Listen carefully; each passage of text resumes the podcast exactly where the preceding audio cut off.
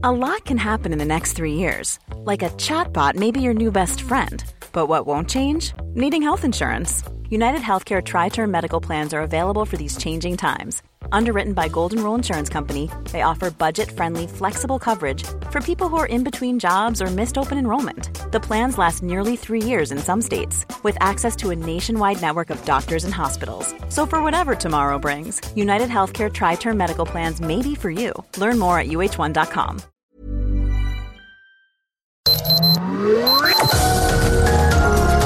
Heraldo Media Group presenta Sergio Sarmiento y Lupita Juárez. Información veraz y oportuna con un toque personal y humano. Por El Heraldo Radio, donde la H suena y ahora también se escucha.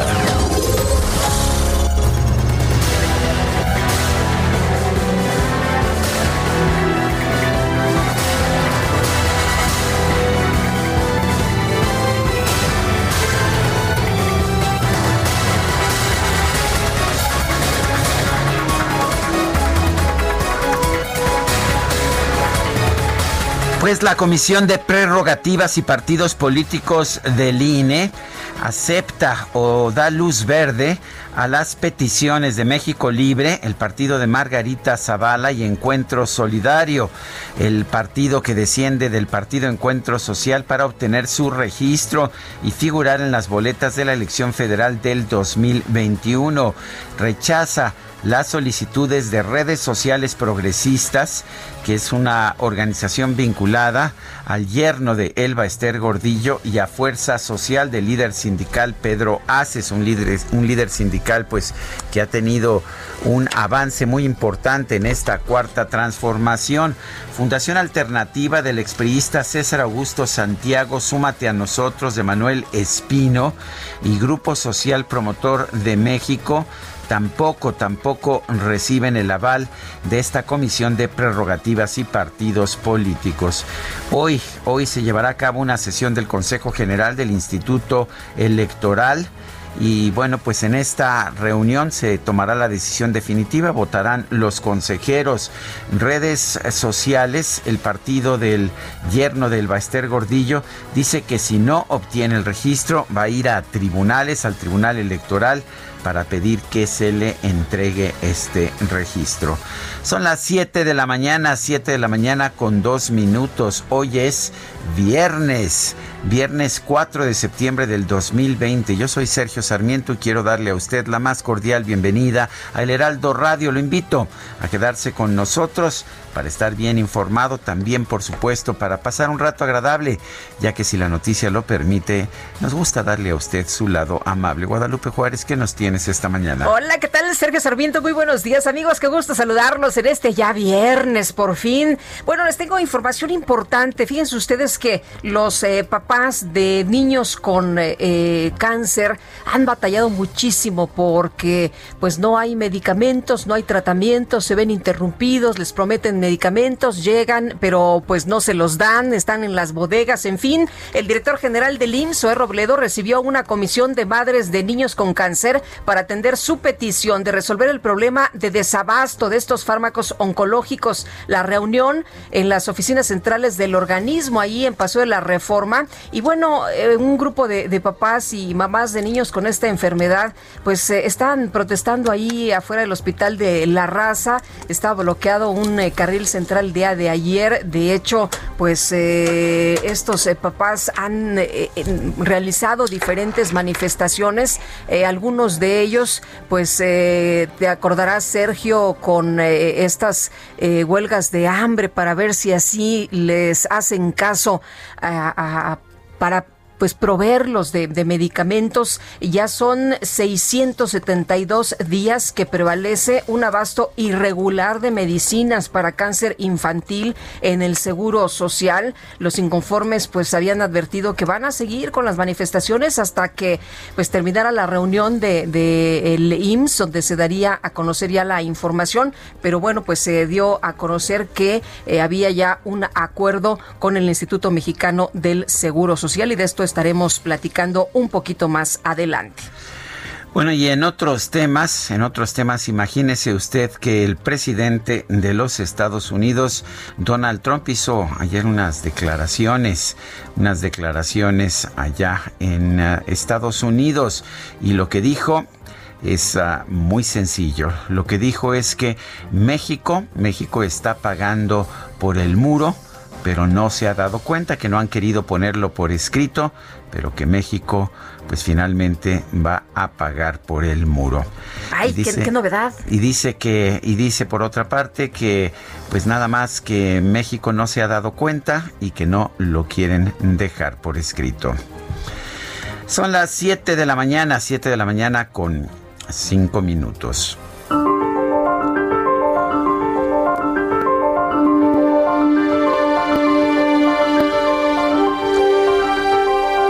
No es de la benevolencia del carnicero, cervecero o panadero que obtendremos nuestra cena, sino de su preocupación por sus propios intereses. Adam Smith, en La riqueza de las naciones.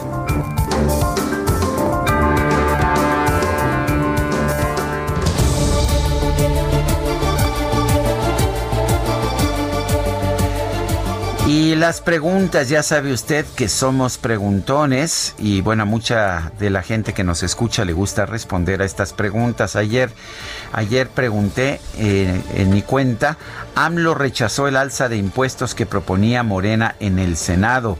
¿Usted está de acuerdo? 70.4% de la población está de acuerdo con la posición del presidente. En desacuerdo, 11.9%. ¿Quién sabe? 17.7%. Respondieron 6.812 personas a esta pregunta y esta mañana, ya muy temprano, coloqué en mi cuenta personal de Twitter, arroba Sergio Sarmiento, la siguiente pregunta. ¿Deben restringirse las mañaneras o las opiniones del presidente en tiempos de campaña electoral? Y bueno, nos dice que sí, 91.2%, que no 7.8%, quién sabe, apenas 0.9%. En 30 minutos hemos recibido 1.198 votos. Las destacadas del Heraldo de México. Y ya está con nosotros aquí en la cabina Itzel González en vivo y a todo color. ¿Cómo te va Itzel? Buenos días. Lupita, Sergio, amigos, muy buenos días. Vengo a confirmar que es viernes. Ah, qué maravilla. Llegamos al fin de semana, por fin, viernes 4 de septiembre, 11 días para... Esperaba yo la confirmación. ¿Ya viste el arreglito que se hizo? El nuevo look, qué bárbara, anda con todo, ¿verdad? Se ve que va a romper la cuarentena. No, hombre, vamos adaptándonos a la, nueva normalidad. No rompas la cuarentena está prohibidísimo. Hay que seguirse cuidando. Así es, Lupita, Sergio. Ya estamos listos para comer pozole. 11 días para el 15 de septiembre. Yo, yo estoy lista para, primero para desayunar, ¿eh? Para desayunar unos no, tamales. ¿Qué no saben que el neoliberalismo impuso la colonización de nuestro pues precisamente, aunque se haya colonizado nuestro paladar, a mí se me antojó esta mañana. Hay unos tamales, uno verde, uno rojo. ¿Y qué tal de postre? uno, uno de dulce, ¿no? Yo unos panuchos yucatecos, porque me eché unos allá en Mérida el martes y dije, no, hombre, esto está Oye, y un atolito de guayaba. yo creo que yo voy a salir por un tamal chilaquil. No, de esos, que eran costumbre. La, colonización del paladar de Itzel González. Mejor dinos ¿Qué, ¿Qué, tenemos de destacadas en el Heraldo? Así es, Sergio Lupita, muchísima información que se publica hoy en el Heraldo de México, así que comenzamos con las destacadas. Primera plana, Morena en Congreso cocinan bloqueo a IP en CFE y Pemex. Legisladores tienen listas 18 reformas en materia de energía y telecom que endurecen los contratos petroleros y los órganos reguladores. País, INE, solo dos cerca de ser partido. México Libre y Encuentro Solidario a punto de lograr el registro. Gordillo y Haces casi fuera por irregularidades en asambleas y recursos. Ciudad de México, movilidad limpia. Arrancan 80 troles. Van a circular en los ejes central, 7 sur y la línea 9. Hay uno articulado. Estados, elección 2020, campaña en tiempos de COVID-19, con actividades limitadas por la pandemia y con normas sanitarias que obligan a usar recursos digitales, Coahuila e Hidalgo renuevan Congreso y ayuntamientos. Comicios 2020, Facebook pone veda electoral. Para hacer frente a las fake news, la red social bloqueará una semana previa al voto los mensajes políticos. Meta, Isaac Alarcón, todo un dreamer. Rod Goodson, miembro del Salón de la Fama, ve con buenos ojos el futuro del mexicano con los Cowboys. Y finalmente, en mercados, agenda de Morena, van por reforma en energía, combatir corrupción en contratos petroleros y reforzar rectoría de Pemex, busca Morena. Lupita, Sergio, amigos, hasta aquí las destacadas del Heraldo. Feliz viernes. Igualmente, buenos días. 7 con 10.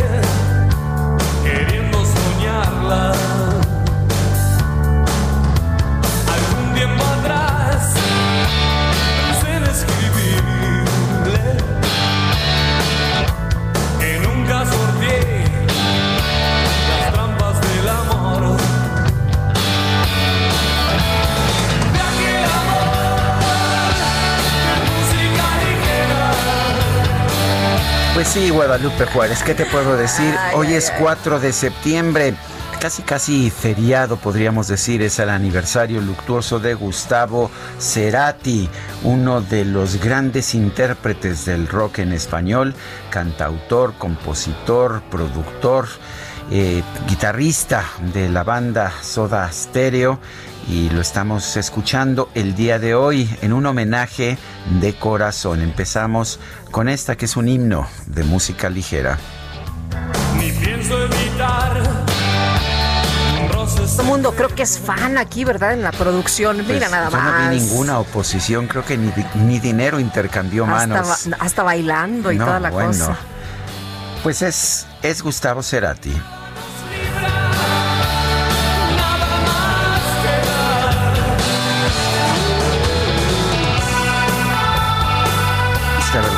Me gusta, igual que aquí a nuestros compañeros, y estoy segura que todo el mundo allá cantando en sus casas, en sus trabajos, en el auto.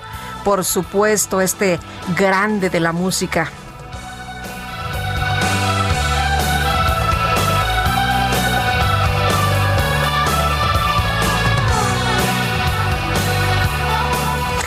De, irnos a la pausa, vámonos con Alan Rodríguez desde la Plaza de la Constitución. Alan, ¿qué tal? Muy buenos días. Sergio Lupita, muy buenos días. Quiero informarles que en el apartado de objetivos del informe de gobierno que entregó la jefa Claudia Sheinbaum, se puede apreciar una imagen que revela un zócalo capitalino convertido en una eh, gran plaza eh, peatonal. Así se aprecia en una imagen del apartado de objetivos que contiene este segundo informe, el, cual fue entregado el pasado primero de septiembre al Congreso de la Ciudad de México. En el render, en esta imagen se observa que esta área tendrá bancas, macetones, se respetará la ciclovía y abarcará desde la zona de 16 de septiembre hasta la calle de Pino Suárez. Con la ampliación del área peatonal se logrará un eje articulador entre el Monumento a la Revolución y la Plaza Cívica Guadalupe Victoria, la cual se encuentra en la Avenida Congreso de la Unión. Se trataría de cuatro kilómetros de ruta caminable a través de la Avenida de la República Juárez y corredor peatonal Madero, la Plaza de la Constitución y también la calle de Corregidora. Sorprende, Sergio Lupita, pero ya se veía venir esta decisión y es que el actual gobierno inició la semipeatonalización del Zócalo restringiendo la circulación vehicular durante los fines de semana desde las 15 horas del viernes hasta el domingo como una prueba piloto. Ya por último, Sergio Lupita, pues este corredor peatonal contará con motivos prehispánicos que van a combinar y van a quedar con la actualización del nombre de la estación Zócalo, que ahora es Zócalo Tenochtitlán. Bien, muchas gracias por esta información, Alan Rodríguez. Y, y vamos, a, vamos ahora con, en la línea telefónica tenemos a Zoé Robledo, director general del Instituto Mexicano del Seguro Social. Zoé Robledo, buenos días, gracias por tomar la llamada. Muy buenos días, Sergio, Lupita. Hola. a todos su equipo. ¿Qué tal? Muy buenos días. Gracias. Hoy ayer tuviste una reunión con uh, representantes de los madres y padres de niños con cáncer. Eh, ¿Cuál fue el resultado de esta reunión? Eh, fue una muy muy buena reunión de, trabajo eh, porque se llegaron a acuerdos y a establecer un método de cómo cómo juntos y pues con mucha transparencia y con mucho diálogo podemos ir resolviendo los problemas que se han presentado en este, en este tema pues tan sensible que es el de los niños eh, con cáncer que son atendidos en el seguro social. Llegamos a, varios acuerdos que son, son cinco. Eh, el, quizá uno de los más importantes es la creación de eh, una plataforma que, que, permita dar seguimiento a las, al otorgamiento oportuno en tiempo y forma de todos los tratamientos oncológicos. Esto no fue una idea que surgiera este, ayer, hay un antecedente de hace un poquito menos de un año eh, con los eh, pacientes de personas que viven con VIH para justamente eh, poder ver cómo está el surtimiento de recetas de antirretrovirales. es algo que está funcionando, está en línea en este momento y lo mismo queremos hacer, pero para los pacientes pediátricos eh, que son atendidos en el IMSS, para que podamos ver en dónde hay casos en donde no se ha cumplido con el tratamiento. El abasto es una parte. El asunto, lo que queremos lograr es cumplimiento oportuno de todos los tratamientos. Y para, para lograr eso hay un tema que se ha estado trabajando ya desde hace tiempo, pero que es histórico en el Seguro Social eh, que se logre, que es tener el padrón de pacientes pediátricos sujetos a tratamiento eh, oncológico en las unidades del IMSS. Eh, aunque pareciera algo, este, pues sí, eh, un poco, vaya, difícil de creer, no existía un padrón y se está construyendo ese padrón para saber exactamente cuántos niños atiende el IMSS y de qué tipo de, enfermedad en el tema de oncología. Y, uno, uno de los elementos para que esto pues prospere y tenga este verificativo y se puedan empezar a ver resultados, es que acordamos que todos los jueves a las 18 horas vamos a tener reuniones para dar eh, seguimiento tanto a los acuerdos como a casos específicos que se pueden eh, presentar, casos puntuales en donde no se haya dado una, una quimioterapia o que se haya pospuesto cualquier tipo de tratamiento que tiene que ver con, con, los niños con, y niñas con cáncer. Entonces, eh, eh, de esa manera, todas las áreas del seguro que están involucradas, porque este es un asunto que pasa así por la Dirección de Prestaciones Médicas, por los médicos tratantes, pero también la parte de administración, de abasto, de distribución, y estamos convocando que estén también las empresas que, que, presta, que son proveedoras del IN, para que, estuvo ayer una de ellas, la que del servicio de central de mezclas allá en, en La Raza, pues también para que podamos juntos encontrar este, soluciones. Creo que esa es uno de estos asuntos que debe de, empezar a darse buenos resultados. Es un universo grande el de los niños que se atienden con, cáncer. Eh, todos los meses, solamente en la raza se dan cerca de mil quimioterapias, pero nosotros hemos insistido que con una que se posponga, con una que falle, pues es suficiente para tomar cartas en el asunto. Ahora, eh, ya van 600, eh, eh, más de 600 días que dicen los padres de familia, se les ha prometido que se les dan los medicamentos, luego no llegan. Y aquí el problema son las interrupciones en los tratamientos y las quimioterapias, sobre todo. Em, ¿Qué va a pasar con las quimioterapias? ¿Cómo se va a garantizar que efectivamente los niños tengan sus quimioterapias, que lleguen de manera efectiva y en tiempo los medicamentos y que no fallezcan, como ya hemos tenido noticias de algunos de ellos? Sí, el, tema es justo esto, la intermitencia que ha habido en algunos casos. Desde luego no significa que desde hace 670 eh, días no se ha dado ninguna quimioterapia. Eso sería realmente una cosa terrible. El asunto es efectivamente que tiene que haber una continuidad y no debe haber interrupción nunca de los de los tratamientos. Mira, de cerca de 120 medicamentos diferentes que se utilizan para quimioterapias, Eh, ha habido problemas eh, eh, desde inicios del año en 13 claves. no ha sido en todas, ha sido en 13. Y de esas 13 se han ido estabilizando el surtimiento y, queda, y quedan tres todavía que estamos nosotros este, buscando cubrir. como ustedes saben, y, para el auditorio, los tratamientos oncológicos no es una medicina, no es una pastilla, son tratamientos, las quimioterapias que se construyen con mezclas, con varios medicamentos que se mezclan entre sí. El problema es que hay veces que con que uno falle, no se puede dar el, el, resto de, vaya, no se puede dar toda la mezcla. También ha habido problemas, por ejemplo, uno de los que ayer, eh, antier, perdón, se llegó un abasto de cerca de mil claves que nos hacían falta, son eh, cardiosupresores, que son tratamientos de soporte de la quimioterapia. La quimioterapia es un tratamiento pues muy pesado, muy duro, que tiene que tener otros medicamentos de soporte, estos cardiosupresores que son para poder eh, evitar que haya eh, eh, algún problema cardíaco.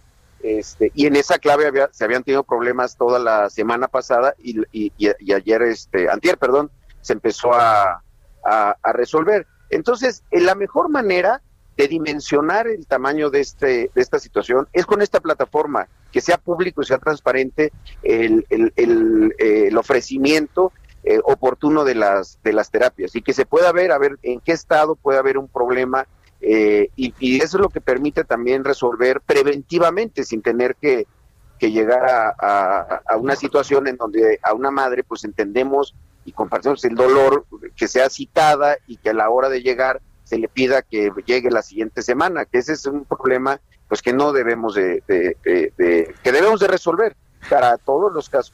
Zoe, ¿estaban satisfechos los padres de familia o, o seguían cuestionando la pues la situación que actualmente se registra?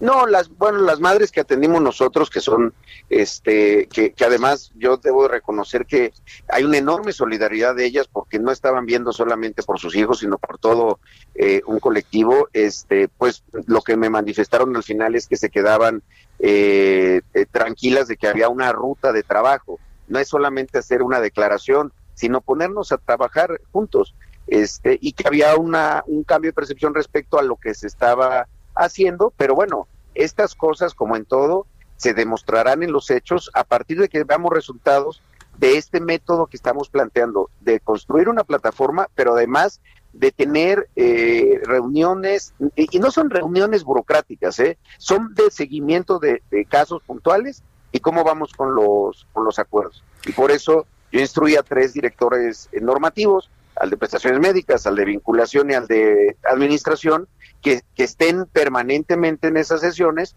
para que ahí se puedan tomar decisiones. Eh, la pandemia nos ha demostrado eso, que el Seguro Social, una institución tan grande, tan importante en nuestro país históricamente, eh, pues muchas veces se llenó de burocracia y de trámites que no, no son, nunca deben de ser la respuesta uh, ni en una pandemia ni para una mamá o un papá de un niño con cáncer. Eh, Zoe, ¿hay medicamentos eh, en este momento para eh, niños con cáncer, medicamentos oncológicos? Sí, desde luego, claro.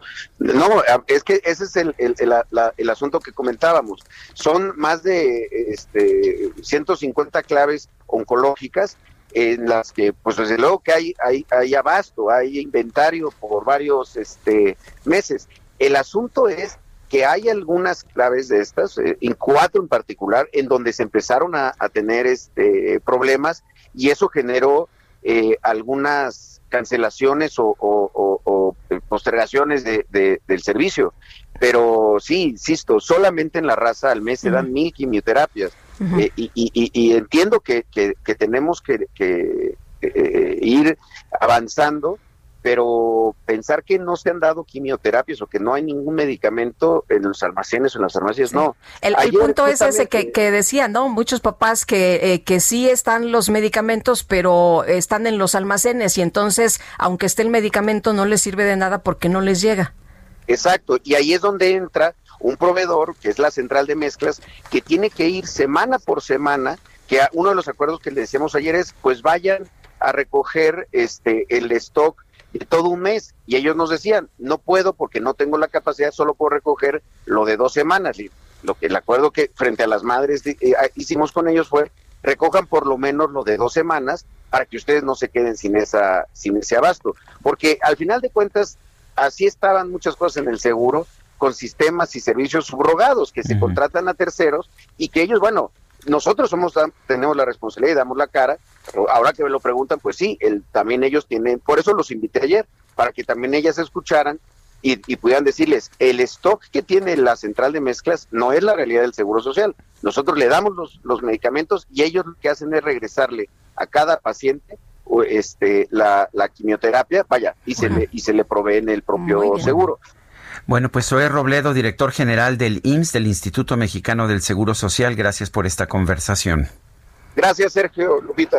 Hasta luego. Buenos días. Bueno, pues son las 7 con 24. Regresando, vamos a ir a nuestro resumen con el que usualmente abrimos estas mañanas. En un momento más estamos de regreso.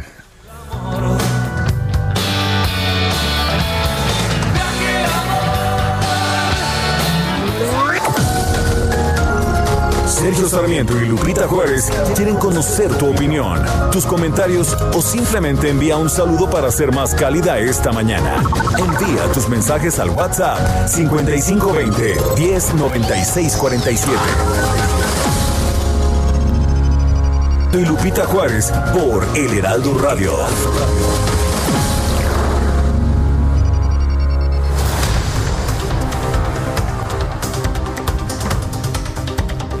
7 de la mañana con 30 minutos le tenemos un resumen de la información más importante de este viernes 4 de septiembre del 2020.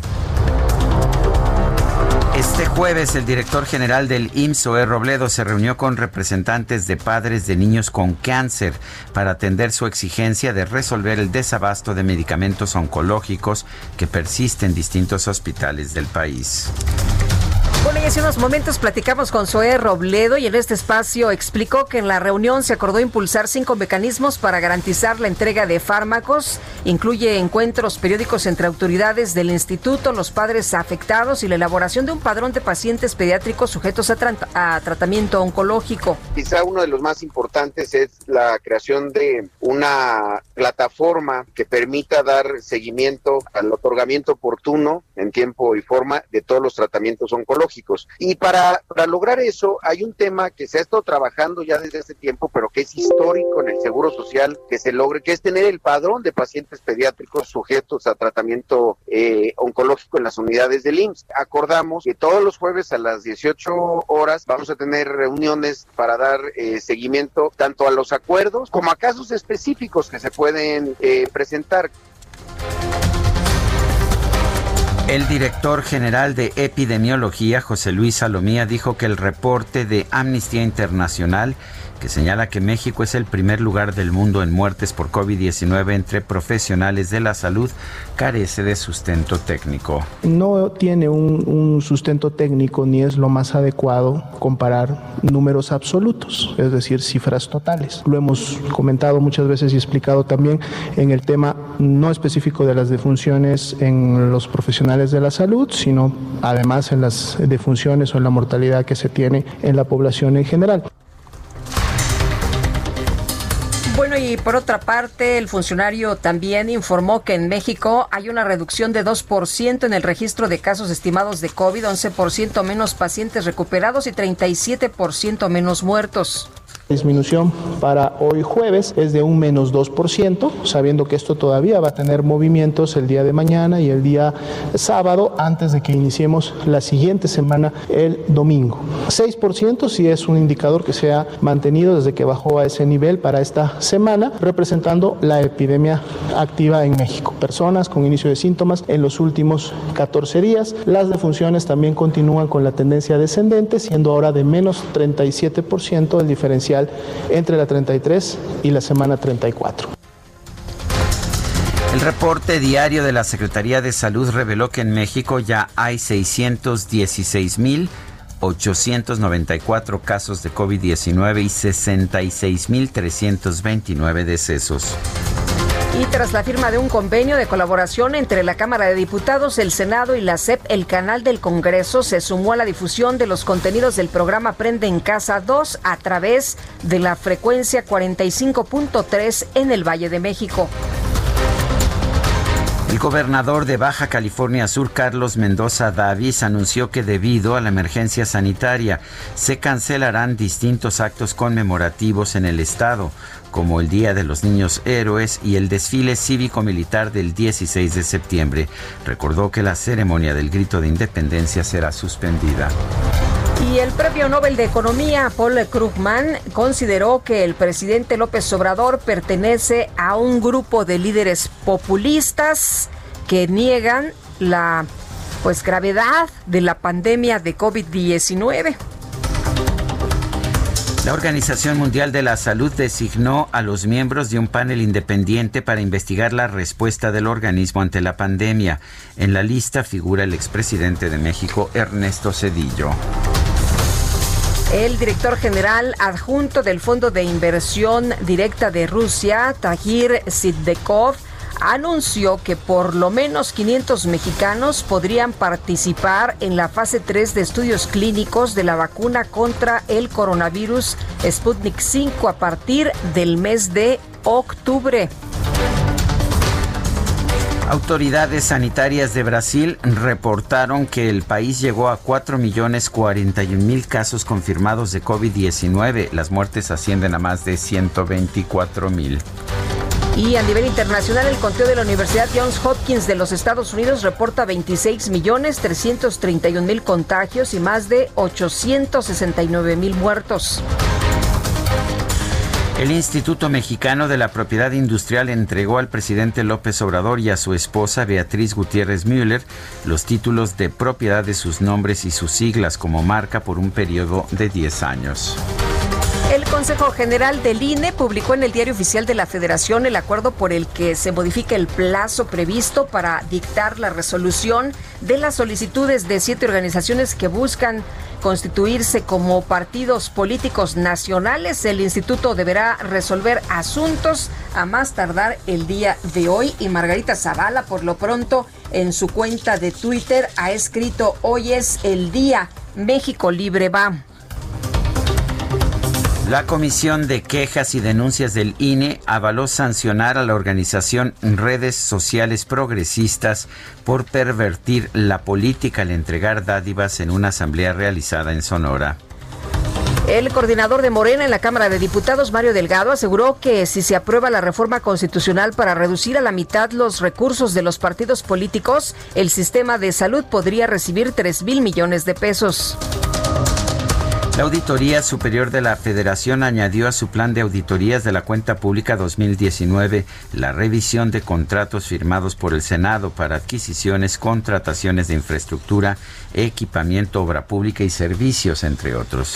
Y una jueza de Chihuahua dictó prisión preventiva al abogado Juan Ramón Collado por un presunto desvío de 13.7 millones de pesos del erario estatal. Frida Martínez Zamora, exsecretaria general de la Policía Federal, interpuso un amparo contra la orden de aprehensión en su contra por delincuencia organizada y operaciones con recursos de procedencia ilícita por un presunto desvío de 2.500 millones de pesos de la institución. Por su parte, Jesús Horta, exsecretario general de la Policía Federal, obtuvo una suspensión contra cualquier orden de captura en su contra. Sin embargo, no evita que sea detenido por delincuencia organizada y lavado de dinero.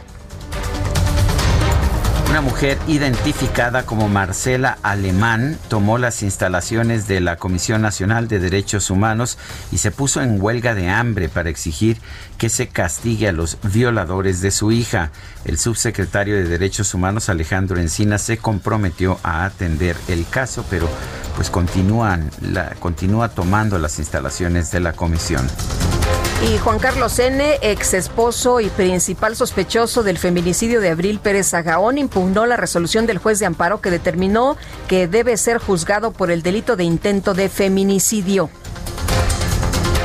La Fiscalía General del Estado de México dio a conocer la detención de Raúl Agustín N., tercer implicado en el homicidio del notario Luis Miranda Cardoso, padre del diputado Luis Miranda Nava. La Secretaría de Comunicaciones y Transportes firmó un convenio de coordinación con el gobierno capitalino para reasignar 400 millones de pesos al proyecto del tren interurbano México-Toluca. La jefa de gobierno de la Ciudad de México, Claudia Sheinbaum, acudió a la alcaldía de Iztapalapa para poner en marcha las pruebas preoperativas de 80 unidades nuevas del trolebús para los corredores cero emisiones. Y el Ejecutivo Federal publicó en el Diario Oficial de la Federación un decreto que establece la exención de impuestos de importación para los vehículos eléctricos nuevos por lo que resta del sexenio. Datos de la Oficina del Censo de los Estados Unidos revelaron que México recuperó el puesto de primer socio comercial de la Unión Americana. Obtuvo un superávit de 10.639 millones de dólares. Y el presidente de los Estados Unidos, Donald Trump, aseguró que le ha dicho respetuosamente a México que va a pagar por el muro fronterizo y nuestro país lo entiende, pero no quiere dejarlo por escrito. Y en información deportiva, el tenista británico Andy Murray cayó en tres sets ante el canadiense Félix Auger Aliassime en la segunda ronda del Abierto de los Estados Unidos. Son las 7 de la mañana con 39 minutos. Hace unos momentos hablamos con el director general del INS, Zoe Robledo quien nos explicó que en la reunión que tuvo con, con padres o con madres de niños con cáncer se acordó impulsar cinco mecanismos para garantizar la entrega de fármacos. Y bueno, pues vamos a conversar con Verónica Al, Albiter Gutiérrez, mamá de un paciente del Hospital Siglo XXI y es una de las firmantes de este acuerdo. Doña Verónica, buenos días, gracias por tomar la llamada. Hola, buenos días. Verónica, cuéntenos en primer lugar su impresión general de esta reunión con el director general del IMSS. Bueno, o sea, fue una buena atención de parte de, del director general y de todos los demás que asistieron a la reunión. Pero bueno, al final de cuentas, pues solamente llegamos a acuerdos que al final queremos que se conviertan en hechos, ¿no? En muy poco tiempo, ¿no? Queremos que el desabasto desaparezca, ¿no? A nivel nacional en, en, en el IMSS. Eh, Verónica, cuéntenos cómo ha sido en los últimos meses el pues eh, tratamiento, la entrega de los medicamentos y qué es lo que ustedes están exigiendo de manera puntual. Mire, llegan unos medicamentos, se acaban, tardan en llegar otros y vuelven a llegar unos, o sea, no no digamos que sean medicamentos que estén definitivamente, no. O sea, y eso provoca que, por ejemplo, hoy un niño tiene quimio y le dice no hay quimio, te tendrás que esperar a, que llegue tu quimio, ¿no? Y, y o sea, el niño se espera, este, ya llega otro niño que ya le tocaba la quimio también, se juntan los niños y eso hace que no haya espacio ya para los niños que se internen en el hospital para el para la aplicación de su quimioterapia, ¿no? Y, y hace que que pues la demanda sea más fuerte, ¿no? Porque pues como al no haber quimioterapia disponible en ese momento, como le digo, se juntan niños que le tocaba la quimio de de, de hoy, que, el, que el niño, o sea, no les toca la quimio a tiempo y se juntan más niños. Oh. Por si no hay casi lugar en el hospital. oiga, Verónica, una pregunta. Eh, nos dicen que siempre ha habido problemas de suministro de medicamentos en el IMSS, pero ¿se ha puesto peor el asunto o es lo mismo de siempre? Pues el desabasto de quimioterapias en el IMSS es desde noviembre del año pasado. Sí, o, sea, sí, sí, coincide con, con, lo que nos han dicho en la industria farmacéutica que se suspendió la producción y se eliminó el sistema de distribución que había, ¿no? Pues sí, cambiaron, o sea, sí se, se eliminó, pero supuestamente todo esto es porque ahora están comprando directamente con el distribuidor, ya sin intermediarios. Sí, o sea, con el productor ya eliminaron el sistema de distribución que se había construido a lo largo de muchas décadas. Así lo, lo, eliminaron y pues esto salió contraproducente porque pues no se ve un buen resultado como ellos esperaban. Lo que les dijeron ayer, estos cinco puntos que les explicaban, eh, ¿ustedes creen que con eso se va a resolver el problema? Pues esperemos que sí, esperemos ver resultados en poco tiempo, porque bueno, en el primero se desarrolló un registro, es para un registro institucional de cáncer parecido a los pacientes de VIH. Y eso es para que cualquier persona pueda consultar que ya está el medicamento en cierto hospital o clínica, ¿no? De, de del paciente, ¿no? O sea, y esperemos que con esto pues no no haya tanto problema ya, pero también queremos los resultados que sean rápidos. Así es. Eh, perdón que le pregunte, Verónica, ¿su niño qué edad tiene y este y cuál es su situación? Mi hija tiene nueve años y ella ya está en vigilancia. ¿Vigilancia qué significa? Significa que ella ya libró la batalla y solamente en los hospitales la, la checan. Eso es, o sea, están viendo que no haya una, este, que no haya una recaída, ¿no? Sí, de hecho ella tuvo un problema porque tampoco no hubo galio para, para su, para un estudio que requería. Y bueno, fue lo que yo también abogué, ¿no? Que no porque el hecho de que los niños estén en vigilancia son menos importantes, ¿no? Por eso están en vigilancia, para llevar un seguimiento, para que ellos estén bien. Eh, Verónica, ¿cómo era antes la distribución de los medicamentos? ¿Cómo eh, eh, sabían ustedes que si había medicamentos, lo tenían que andar buscando o llegaban ustedes y ya estaba el tratamiento listo? Era llegar y ya estar el tratamiento listo. O sea, ¿nunca hubo ningún problema de que faltara algún medicamento? Bueno, mi hija tomó tratamiento en 2018. Este, en febrero comenzó y terminó en octubre y nunca, nunca tuvo ningún problema ella con su quimioterapia. O sea, iba a, consulta con su oncólogo y al otro día ya se tenía que presentar a su quimioterapia y estaba todo su medicamento listo. Ahora lo que hemos visto y lo que nos han explicado algunos padres es que ellos eh, tienen que conseguir el medicamento en algunas ocasiones hasta comprarlo y a veces no lo pueden de adquirir porque no o es muy caro o de plano no hay. Sí, así es. Eh, tiene altos costos o no está disponible en ningún lugar y sí lo tienen que conseguir porque, bueno, o sea, al niño está en tratamiento se le puede cambiar el esquema por lo mucho dos veces. Y hacerlo más veces esto puede provocarle una recaída. Muy bien, pues Verónica, muchas gracias por conversar con nosotros esta mañana. Muy buenos días. Sí, muchas gracias a ustedes. Hasta luego. Y vamos a, seguir con estos testimonios. Abigail Iturio es mamá de un niño con, con, cáncer. Este niño perdió la vida apenas el 24 de agosto. Era paciente del Hospital La Raza. Doña Abigail, eh, permítanos primero enviarle un, un, fuerte abrazo. Sí, un muy, muy, cariñoso abrazo. Pero cuéntenos, ¿cuál fue la historia de su, de su niño? Hola, buenos días. Buenos días. Este, mi hijo perdió la batalla contra el cáncer el 24 de agosto. Este días antes este se le habían diagnosticado la recaída. Lo internan un miércoles y lo lo sacan del hospital el viernes por posible COVID de un niño, de otro niño. Entonces, pues como mi hijo no era importante en ese tiempo porque la recaída podía esperar, nos retiraron del hospital. Si salía el niño positivo, nosotros nos teníamos que aislar con mi hijo por estar en contacto con ellos. Y como el niño salió negativo, pues siguieron hasta el miércoles de la siguiente semana con los estudios que, que, él, eh, que él necesitaba con urgencia para poder empezar con las quimioterapias. Eh, Abigail, ¿qué, eh, les dijeron en ese momento? Eh, el, eh, ¿Si había medicina, si había medicamento suficiente, si podía empezar el niño con las eh, quimioterapias y esta situación fue la que, la que hizo que se alterara todo? ¿O, o cuál, cuál fue la, la causa real? La causa real fue, sí, el desabasto.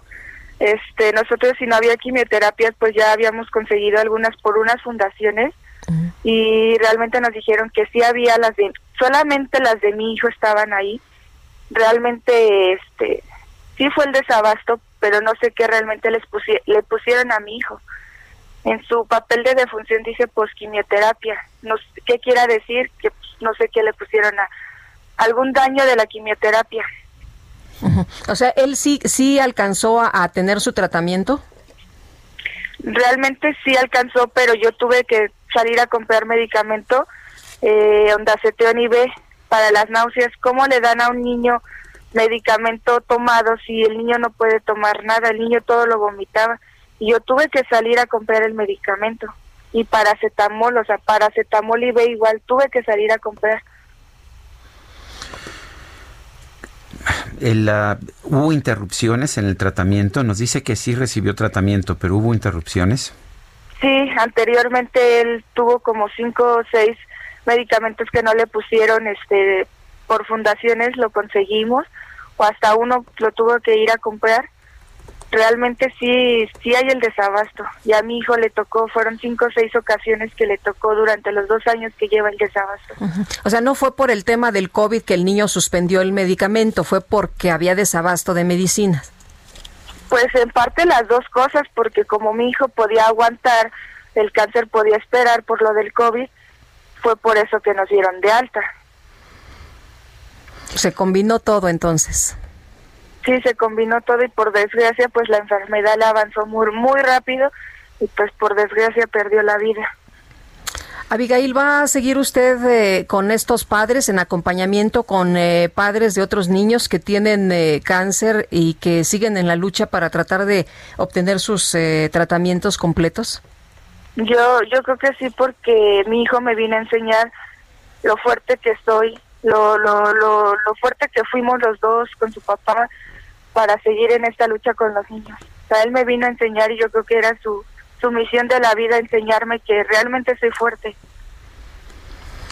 Pues yo lo que puedo decirle a usted es que es una gran mamá y le mando un fuerte abrazo. Gracias, Abigail. Muchas gracias. Hasta luego. Gracias, ¿eh? gracias, Abigail. Muy buenos días. Abigail Iturio, mamá de este niño con cáncer. La verdad es que rompen el corazón estas historias. Pues sí, Sergio. Y no nada más son dos niños, ¿no? Hemos visto a lo largo de estos meses muchos padres que andan peregrinando, que andan pues eh, batallando, consiguiendo el medicamento, porque muchas veces ni siquiera lo, lo, pueden adquirir ellos. Son eh, medicamentos muy caros, son tratamientos muy caros. Y bueno, pues ahí están estos acuerdos en el Instituto Mexicano del Seguro Social. Ojalá que ahora sí se logre el que se distribuya de manera adecuada, de manera inmediata, como lo necesitan los niños, que no se interrumpan los tratamientos. Y bueno, pues estaremos ahí muy pendientes. Bueno, son las 7 con 50 minutos. Vámonos a Palacio Nacional. Augusto Atempa nos tiene información.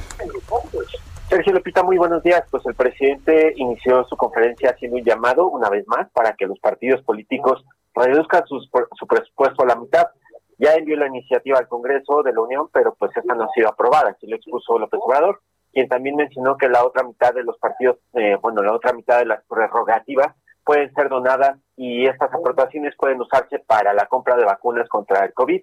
Y pues, ¿cuánto se estaría ahorrando en los partidos políticos si aceptan reducir sus prerrogativas? Pues según el jefe del Ejecutivo, se estaría ahorrando alrededor de 5 mil a 7 mil millones de pesos. Este tema le tocó, más bien, este tema lo tocó en cuestionamientos sobre el registro de los nuevos partidos y López Obrador dijo que pues los mexicanos tienen el derecho a asociarse a cualquier partido político. López Obrador señaló que eh, interpretaciones sobre el fuero presidencial han permitido que pues no haya una definición clara sobre el motivo eh, del que puedan ser juicio, eh, bueno, pueda llevarse a juicio a los expresidentes. Por ello debe aclararse el tema e hizo el llamado para que haya un debate. El presidente hizo también un llamado para que toda la ciudadanía participe en la consulta a expresidentes y si esta consulta está aceptada, López Obrador propuso que se haga el próximo 6 de junio para que pues no le cueste más al pueblo, esto con el fin de aprovechar las elecciones que se llevarán el próximo año.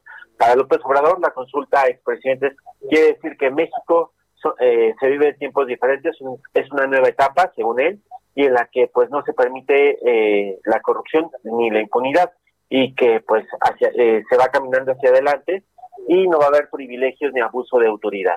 Hace una semana el presidente mostraba un documento en donde se acusaba que organizaciones financiaban movimientos que se opongan para que se pongan a la construcción del tren Maya y hoy el presidente dijo que pues no se va a protestar en contra de estos movimientos, lo único que se va a hacer es informar, informar a la ciudadanía pues no quiere eh, que se piense que hay censura en estos movimientos.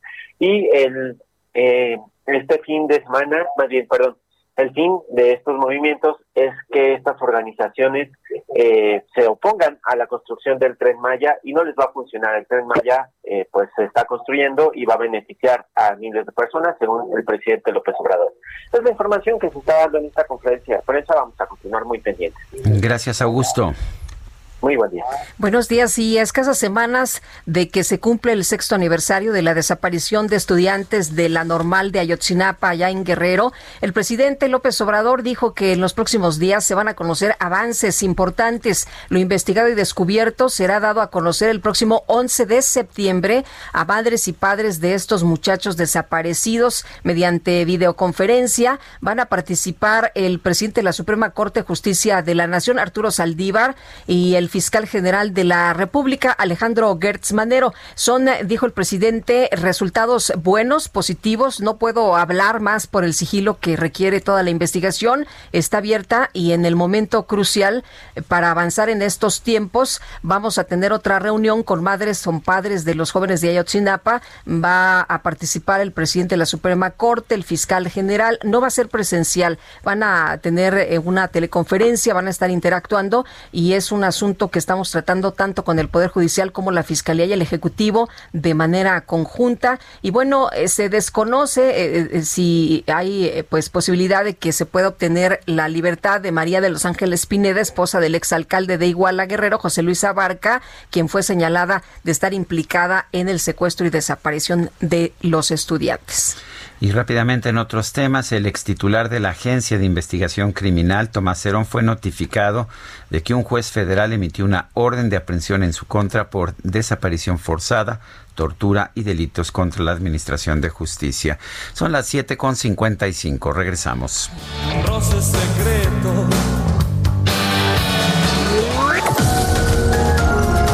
Sergio Sarmiento y Lupita Juárez quieren conocer tu opinión, tus comentarios o simplemente envía un saludo para ser más cálida esta mañana. Envía tus mensajes al WhatsApp 5520 109647.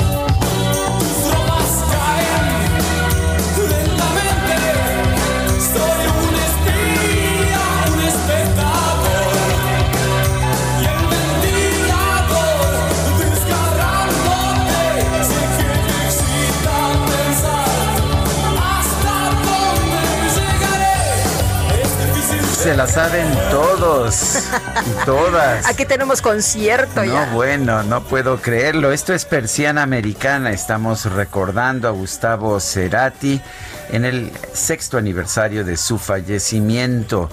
Y bueno, ya divisé por ahí, no la había visto yo con anterioridad, pero divisé una camiseta de prensa FIFI por ahí. Todavía quedan, todavía sobreviven algunos elementos de esa de esa raza periodística. Oye Álvaro Aguayo nos dice, los medicamentos de quimioterapia están compuestas de las mismas sales para niños y adultos, pero nadie habla de los adultos. Bueno, también nos dice otra persona del auditorio que no nos desviemos con lo que con las ocurrencias que se que se dicen en la mañanera y que van hasta este momento 66.329 muertos por COVID en nuestro país. Santo Grial nos dice cada mes es lo mismo. Los padres de los niños con cáncer tienen que tomar acciones para que el gobierno atienda a sus hijos. La 4T se ha ensañado brutalmente con ellos. Son unos criminales. Dice Rafa Balcázar Narro, escuchamos al director general del IMSS, con Sergio Lupita, se aplaude la disposición de atender personalmente a madres y padres de niñas y niños enfermos con cáncer. Saludos. Ángel Hans, señor Zoé, ¿cómo le hacen para ser tan mentirosos? Mi mamá está en tratamiento desde hace 10 años, más o menos, y nunca le faltaba ningún medicamento. Desde que llegó Morena al poder, nunca se los dan completos, hasta aspirina falta. Sean honestos. El problema está en que llegaron y cambiaron el sistema de distribución, eliminaron a las distribuidoras, dijeron son muy corruptas, eh, son tienen un monopolio y las eliminaron pensando que no se necesitaba su función ¿Y qué cree? Pues que sí era importante. Sí, el problema es que pone en riesgo la vida de las personas, ¿no? Ese es. el punto y algunos niños, como ya nos platicaba la, eh, la señora eh, Itur, que, con quien, eh, Iturio, con quien platicábamos, pues su niño falleció apenas el 24 de agosto. Son las 8 de la mañana con 3 minutos. El pronóstico.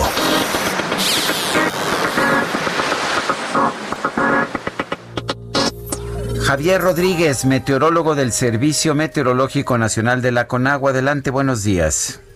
Hola, ¿qué tal? Muy buenos días.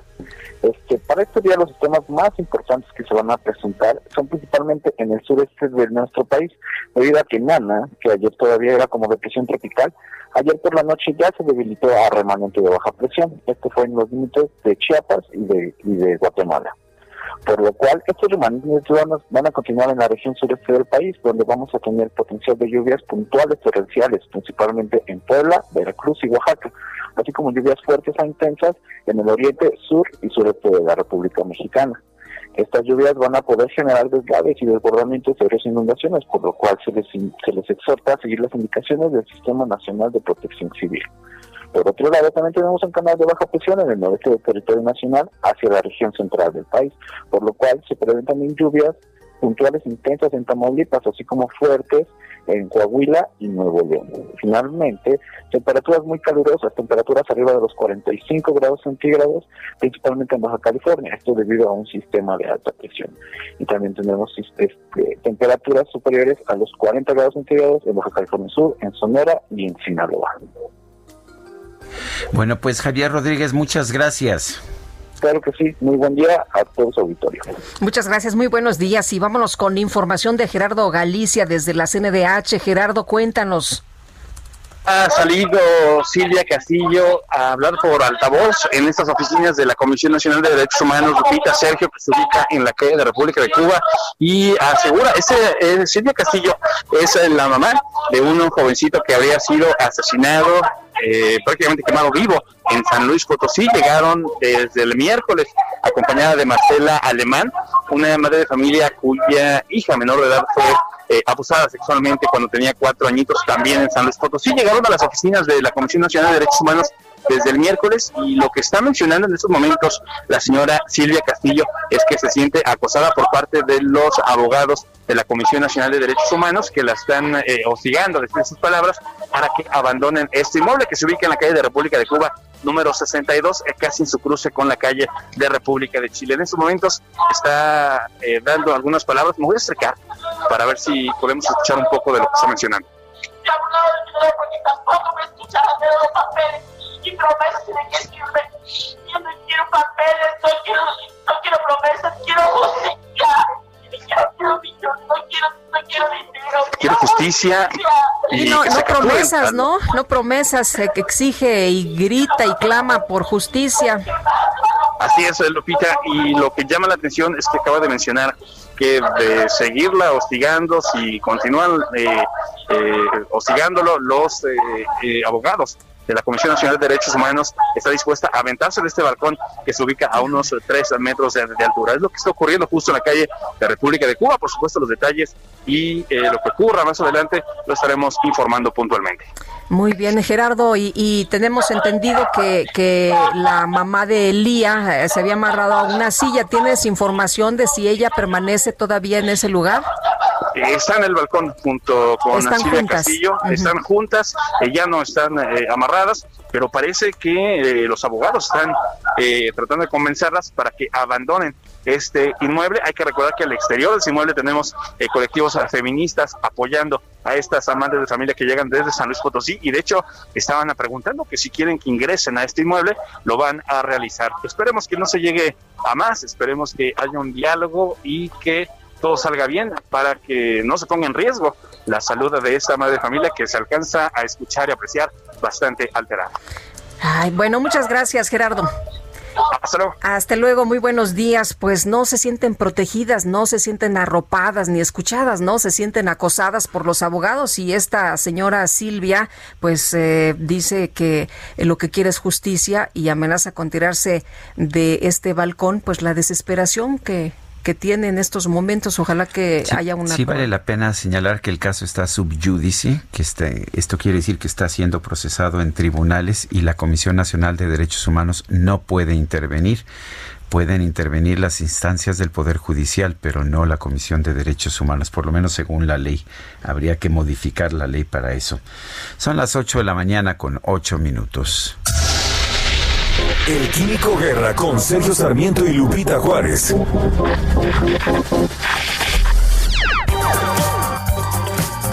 Químico Guerra, ¿cómo estás? Buenos días. Buenos días, Sergio Lupita. Lupita, buen viernes. Buenos Ay, qué hora ya cuando oye uno estas cosas, ¿verdad? Sí, Pero también hay otras noticias, hay que ver también el mundo en una forma diferente.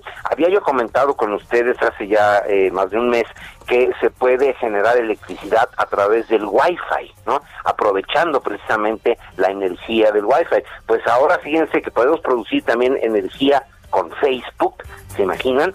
Pues la compañía va a transformar eh, el aire caliente que sale de uno de sus centros de datos de Facebook en Odense, Dinamarca, en calefacción para 7000 hogares. La energía de desperdicio está por todos lados. Cada vez que encendemos el motor del coche se genera calor, cada vez que una máquina está trabajando pues se genera calor. Esto es una ley de la termodinámica. Casi siempre esta energía, Sergio Lupita, se desperdicia. Fíjense, ¿sabían ustedes que en un motor de combustión interna, por eso la gran ventaja del vehículo eléctrico, ¿eh?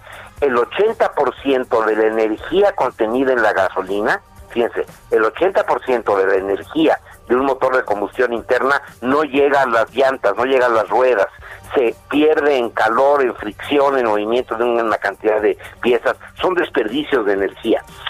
Esta energía, eh, pues eh, la escala de esta basura es enorme, basura energética. Alrededor del 70% de toda la energía producida por la humanidad se tira como energía de desperdicio.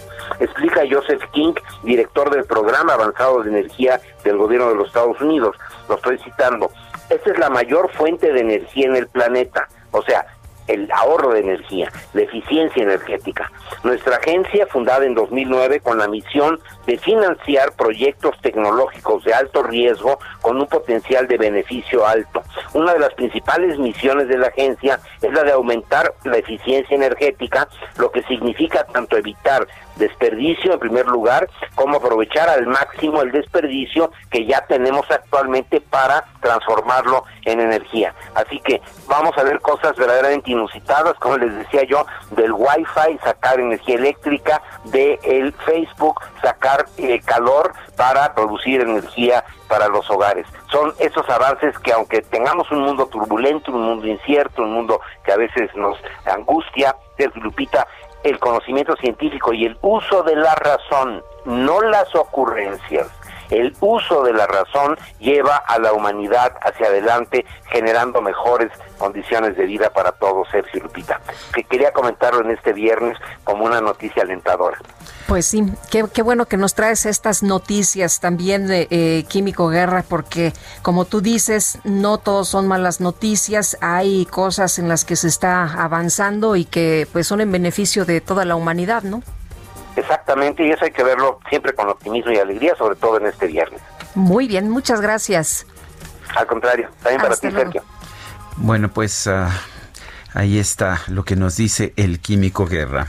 Bueno, y vamos a, a otra cosa. Fíjese usted que eh, pues eh, están eh, ofreciendo ahí trabajo temporal para pues eh, ferieros que llegan al Zócalo y bueno, de acuerdo con algunas eh, informaciones, los trabajadores de las ferias de la Ciudad de México andan por ahí en el Zócalo intercambiando alcancías y algodones de azúcar a cambio de despensas o de apoyo económico para superar la crisis que les ha dejado no trabajar desde el inicio de la pandemia del COVID-19 a más de año y medio de no poder instalarse en las ferias, pues ya no tienen ahorros, ya no tienen nada que llevar a sus casas y colocaron ahí una máquina para elaborar algodones de azúcar y un equipo de sonido con el cual se apoyan pues para expresar sus opiniones, sus peticiones, solicitar apoyo de quien va pasando por el lugar. Qué difícil, qué difícil ha sido para muchas personas pues esta situación de la pandemia, de no poder salir, de no poder trabajar y bueno, pues ahora que se puede hacer lo que sea, no han podido instalar las ferias por obvias razones y ahora salen pues a ofrecer lo poquito que tienen a cambio de despensa o de efectivo, pues para poder llevar algo a sus casas. Son las 8, las 8 de la mañana con 13 minutos. Eh, rápidamente un vistazo a los mercados. Eh, ayer eh, hubo bajas en los mercados internacionales, bajó el índice de precios y cotizaciones de la bolsa en 1.7%, el Dow Jones cayó fuerte 2.8%, el Nasdaq 5.5%, un desplome muy importante el que tuvo el Nasdaq el día de ayer. En estos momentos el dólar se encuentra en 21.92 pesos por dólar, 21.92, esto es en ventanillas bancarias, mientras que en el mercado de mayoreo 21.51. Amnistía Internacional reveló que México ocupa el lugar número uno en muertes de personas trabajadoras de la salud a causa del COVID-19. Vamos a conversar sobre esto con la maestra Edith Olivares Ferreto. Ella es jefa de la Unidad de Derechos Humanos de Amnistía Internacional en México, a quien saludamos con mucho gusto. Maestra, ¿cómo está usted? Muy buenos días. Muy buenos días, Lupita, ¿cómo estás? Bien, muchas gracias maestra por tomar nuestra llamada. Eh, cuéntenos de dónde surge la información de que México ocupa el lugar número uno en muertes de personas trabajadoras de la salud. Y pregunto esto porque, pues José Luis Salomía, el director de, de Sanidad, dice que esto no tiene sustento técnico. ¿Qué nos puede decir? Sí, Mira, nosotras en Amnistía Internacional eh, publicamos en julio de este año un informe que se llama Expuesto, Acallado y Atacado, en el que eh, con información que los propios estados eh, publican, teníamos el dato que hasta marzo de 2020 3.000, al menos 3.000 personas trabajadoras de la salud habían muerto por COVID-19. En ese momento, que lo publicamos en julio, pero eran cifras de marzo, eh, teníamos, eh, por ejemplo, de las cifras que interesan al, al país, ¿no? Teníamos cifras de México, de Estados Unidos, de, de Reino Unido, Brasil y otros países, ¿no? Eh, países de África también. Acabamos de publicar el día de ayer una actualización de esta información con un mapa que permite ver cómo ha avanzado eh, la cantidad de personas que han muerto, eh, personas trabajadoras de la salud, y para julio de 2020 la cifra ya es siete mil personas trabajadoras de salud que han muerto a causa de eh, COVID-19. Y eh, para esta actualización que hicimos con cifras a julio, México desafortunadamente alcanza el primer lugar con al menos 1.320 personas trabajadoras de la salud que han muerto eh, por COVID-19. Ahora, maestra, eh, ¿Qué es lo que está haciendo mal México eh, de acuerdo con lo que ustedes han eh, documentado, estas experiencias de profesionales de la salud? Sí, bueno, yo quisiera aclarar un par de cositas antes de, comentar qué es lo que hemos encontrado sobre lo que los estados están haciendo. Una es un reconocimiento al Estado mexicano que hacemos también en, en el reportaje que, que publicamos porque las cifras que estamos utilizando son cifras que publican los propios estados. Y en el caso mexicano es uno de los que destaca por la mayor transparencia en la publicación de cifras eh, con desagregación por sexo, por edades, lo que nos permite un acercamiento como más más eh, detallado a, a, los datos, ¿no? Recordar que eh, las cifras que nosotros estamos utilizando, tanto en el informe expuesto a callado y atacado, como en la actualización que publicamos el día de ayer, son cifras que publican los propios gobiernos, ¿no? Ahora, ¿qué pasa en México? Bueno, nosotros lo que hemos documentado, eh, que aparece en el informe y que también está, eh, digamos, lo podemos ver en, en, en medios, es que el personal de salud ha exigido equipo de protección individual al que no accede de manera oportuna o de manera completa. Es decir, por ejemplo, entrevistamos a una médica que trabaja en un hospital público de la Ciudad de México que eh, nos comentó que ella eh, había tenido que comprar parte del equipo de protección individual eh, que requiere para no tener contagio de COVID-19. Esto ha sido también, eh, lo hemos visto en diversas protestas eh, en el país, en la Ciudad de México y en otras entidades federativas. La, el otro elemento que nos parece preocupante que sucede en México es que hay una parte del personal sanitario, incluso dentro de hospitales públicos, que está contratada por esta modalidad de outsourcing y entonces el hospital público en donde se brinda el servicio no se hace responsable de eh, los derechos de este personal. Es el caso de don Alejandro que nosotras documentamos y aparece en el informe, tanto en el informe expuesto a, Callado y Atacado como en el informe regional de las Américas que se llama El costo de curar, en donde eh, documentamos el caso de don Alejandro, que es un trabajador de limpieza, que tiene 70 años y eh, estaba trabajando en un área COVID, ¿no? Em, aquí tenemos esta irregularidad, digamos, de que unas eh, personas están adentro de la instalación sanitaria pública, pero son contratadas por esta modalidad de outsourcing y el Estado tampoco está velando por los derechos laborales de las personas que brindan este servicio para una empresa privada. ¿Cómo se comparan las cifras de muertes de personal de salud en México con las de otros países? ¿Y cómo, cómo comparan? ¿Comparan por el número de personal o son las muertes absolutas? Bueno, en el informe nosotras eh, no estamos haciendo una comparación entre países por, por tasas, que por cierto eh, ayer lo comentó el, el, subsecretario en, en, la conferencia de prensa, nuestros datos son eh, datos en que estamos exponiendo los números absolutos que son los que publican los estados, porque hay varios eh, países que no publican tasas, ¿no? Entonces, además habría que definir cómo se calcula la tasa. En el informe aclaramos que uno de los elementos importantes es que la definición de trabajadores de la salud también puede variar de un país a otro. Entonces, por ejemplo, eh, se, coincidimos, o probablemente coinciden todos los estados, en definir personal médico, personal de enfermería, eh, pero por ejemplo, eh, camilleros, personal de limpieza, no en todos los países podría estar incluido adentro del personal de salud. En el caso de México, por ejemplo, eh, cualquier persona que quiera acceder a esta cifra, que nosotras accedimos también porque es pública, se observa, por ejemplo, que hay eh, personal como, por ejemplo, odontólogos y odontólogas que han fallecido por COVID-19 en durante este periodo de pandemia. Ahora, en el número absoluto, que es al que nosotras hemos accedido, eh, México tiene a lo largo de la pandemia 1.320 personas trabajadoras de la salud que han muerto en, por COVID-19. Estados Unidos ha reportado 1077, Brasil 634 y bueno, podemos continuar. Por ejemplo, India tiene 573 personas fallecidas por COVID-19, personas trabajadoras de la salud, y Sudáfrica 240 por mencionar otros datos.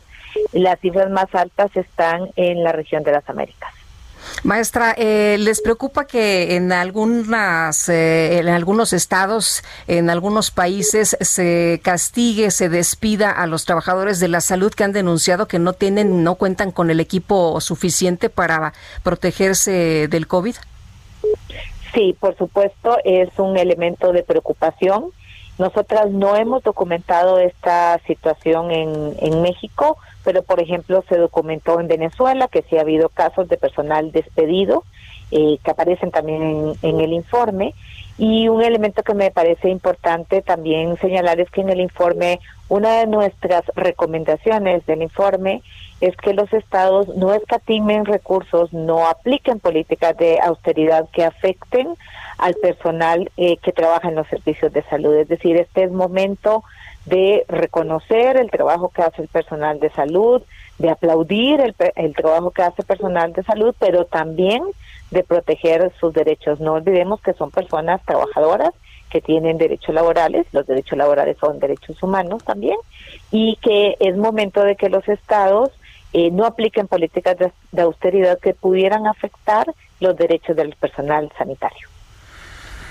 Maestra Edith Olivares Ferreto, jefe, jefa de la Unidad de Derechos Humanos de Amnistía Internacional México, gracias por esta conversación. No, muchísimas gracias a ustedes, Sergio y Lupita, por, por esta conversación e invitamos a que revisen la información en, en nuestra página que es www.amnistía.org.mx. Gracias, maestra. Buenos días. Son las 8 con 23. La fracción del PAN en la Cámara de Diputados le pidió al gobierno federal que ponga en marcha una estrategia de emergencia para frenar la alta incidencia de muertes por COVID-19 entre el personal de salud con 1.320 decesos. Esto ubica a México en primer lugar mundial.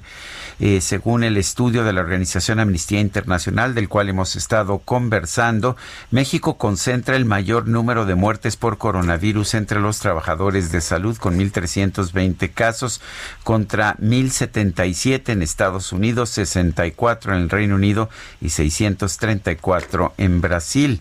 Eh, Luis Mendoza, de la bancada panista en el Palacio de San Lázaro, llamó al subsecretario Hugo López Gatel a confirmar o desmentir esta cifra, pero sobre todo a emprender una estrategia de emergencia que detenga las muertes de médicos, enfermeras, técnicos y trabajadores del, del sector. Dijo que el gobierno de Andrés Manuel López Obrador está obligado a priorizar presuntamente los hospitales y el equipo digno para quienes acompañan a los pacientes de COVID-19.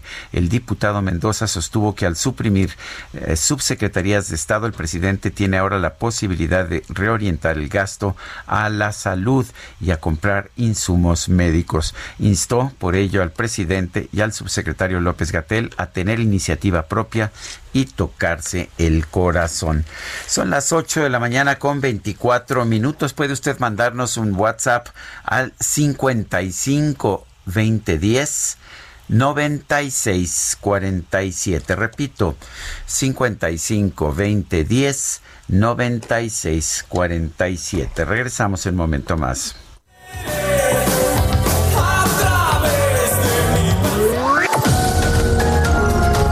Sergio Sarmiento y Lupita Juárez quieren conocer tu opinión, tus comentarios o simplemente envía un saludo para ser más cálida esta mañana. Envía tus mensajes al WhatsApp 5520 109647. Por El Heraldo Radio. Jaque Mate con Sergio Sarmiento.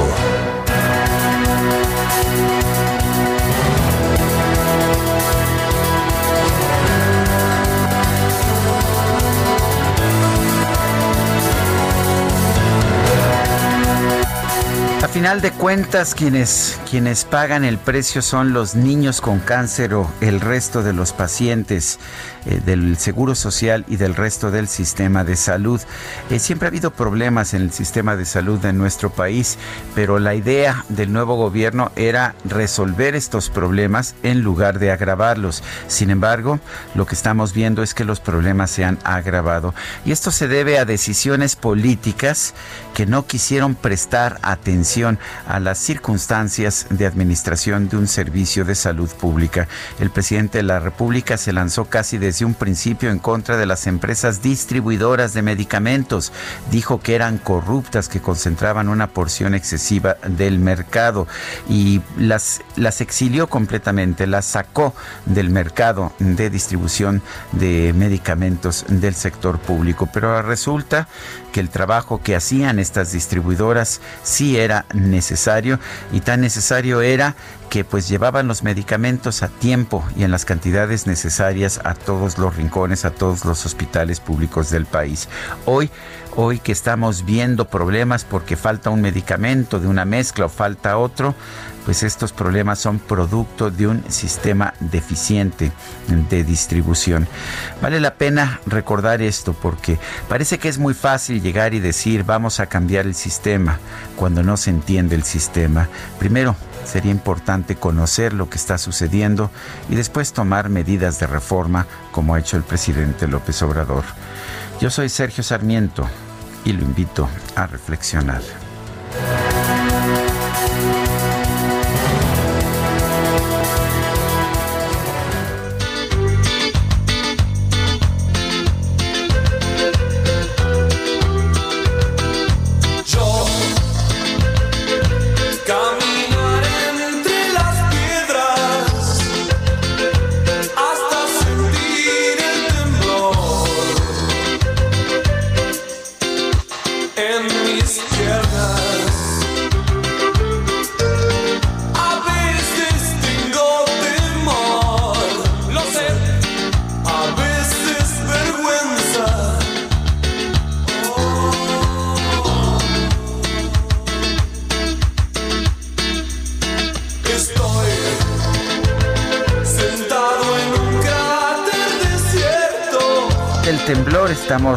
Recordando a Gustavo Cerati precisamente, mi querida Guadalupe Juárez. Y las oficinas de la Comisión Nacional de los Derechos Humanos se encuentran tomadas por varias personas, entre ellas Marcela Alemán, quien exige justicia por el caso de abuso sexual en contra de su niña de apenas cuatro años. Eh, Marcela Alemán, a quien eh, tenemos esta mañana y le agradecemos que tome la llamada, que platique con nosotros precisamente esta mañana. Marcela, ¿qué tal? Muy buenos días. Sí, buenos días. Marcela, eh, cuéntenos de la historia de su niña eh, eh, y por qué le piden justicia a la Comisión de Derechos Humanos. bueno, yo tuve que acudir a, Derechos Humanos por toda la omisión y el maltrato y la revictimización que me hizo el Estado de San Luis Potosí, violentando los derechos y sobre todo el acceso a la justicia a mi menor hija. Eh, Marcela, ¿qué, ¿qué, fue lo que, pasó eh, en eh, San Luis? Ustedes denuncian esta agresión, esta, este abuso en contra de la niña y, qué pasa después? ¿No los atienden, no les hacen caso? ¿qué, ocurre? Nosotros nos apegamos a, a, la, a la ley, este, procedemos con nuestra denuncia pero este nosotros este pues de buena fe confiando en las autoridades ahorita nos dimos cuenta que la carpeta de investigación va mal integrada desde el fiscal.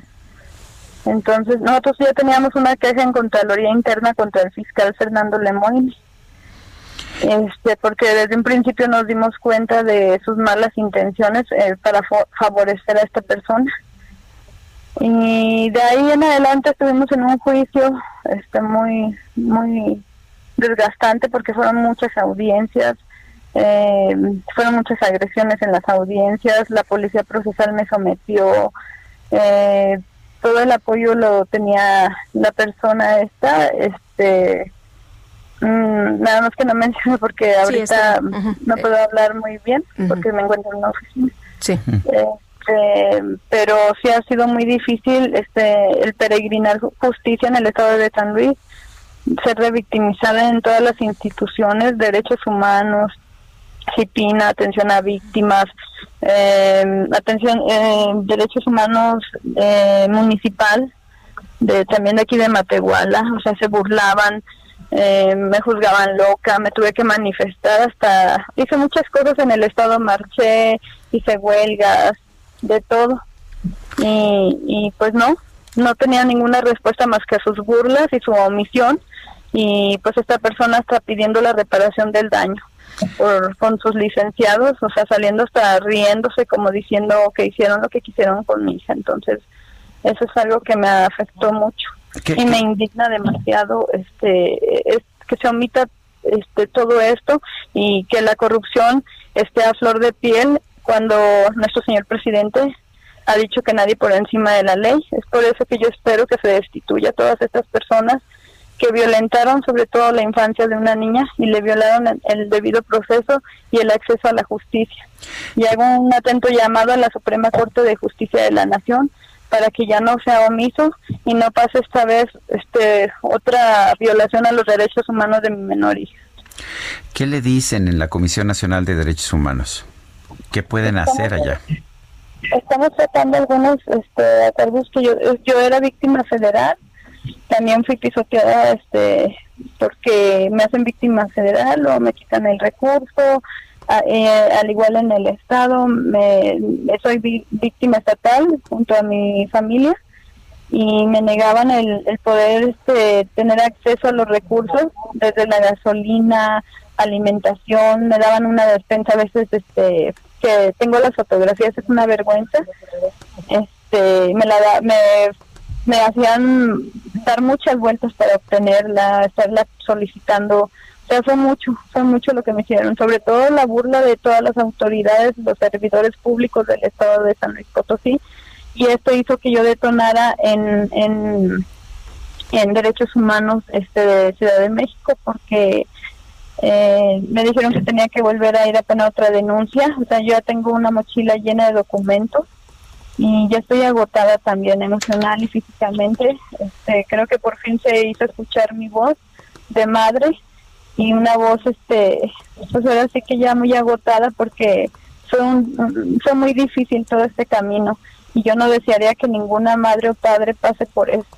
Marcela, usted ayer eh, eh, estuvo ahí en la Comisión Nacional de los Derechos Humanos. Sigue ahí. Eh, tengo entendido que, pues, durante muchas horas se ató a una silla. Pero, ¿qué le dicen? ¿Qué, qué, qué es lo que le plantean? ¿Qué, pues, le han explicado a usted que pueden hacer en la Comisión Nacional de Derechos Humanos para apoyarla?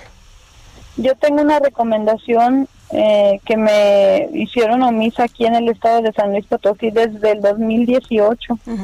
A mí me indignó porque mis licenciados, así como el comisionado ejecutivo de atención a víctimas y el, de derechos humanos lo ocultaron, cuando a mí esa recomendación me servía para la audiencia de juicio oral a la cual acudió mi menor hija, asistiendo 16 horas el primer día y el segundo día 6 horas y es un hecho revictimizante. Yo creo que los niños no deben de asistir, a, de asistir a, los juicios, pero ellos se empeñaron en llevar. ¿Y, qué le dicen ahí en la Comisión de Derechos Humanos? Eh, eh, ¿Por qué toma usted la acción de, atarse a la silla? ¿No le, eh, no le satisfizo la respuesta de la Comisión o, o por qué toma usted esta decisión? Porque yo no estaba dispuesto a volver al estado donde me lastimó tanto. Ya no estaba dispuesta a ir a otra oficina cuando he tenido amenazas, extorsiones, me han hecho de todo, me han quebrado los vidrios de mi camioneta, ha sido mucho, de veras, que me lastima ya el recordarlo porque son eventos muy traumatizantes, no solo para mí, sino para mis menores hijas. Eh, y, qué va a hacer usted en las próximas horas? Eh, ¿Sigue ahí en la comisión? ¿Qué, cuáles, las, eh, ¿Cuáles son las acciones que, que siguen Estoy pidiendo dos peticiones para mi menor hija. Este, no la, esto no las puedo decir ahorita porque pues, son este, referente a, ella.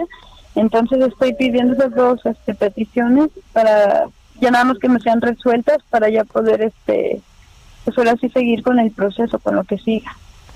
Muy bien, pues doña Marcela, muchas gracias por platicar con nosotros esta mañana y si usted nos permite vamos a darle seguimiento a, su caso. Claro que sí, yo les agradezco a todos este su gran apoyo y sobre todo que esta experiencia que yo viví porque fue un verdadero infierno, no quiero que jamás ningún padre y ningún niño lo pase. Muy bien, muchas gracias Marcela, muy buenos días. A ustedes, bonitos días, gracias. Son las 8 de la mañana con 40 minutos. La Comisión de Prerrogativas y Partidos Políticos del Instituto Nacional Electoral dio luz verde para que México Libre y Encuentro Solidario obtengan su registro. Habrá una votación hoy ya del Consejo General. Vamos con Nayeli Cortés que nos tiene toda la información. Sergio Lupita, buenos días. Pues sí, estos dos partidos tienen un pie en la boleta electoral de 2021. Sin embargo, hay otros, hay otras organizaciones que pues están a punto de quedarse sin esta posibilidad.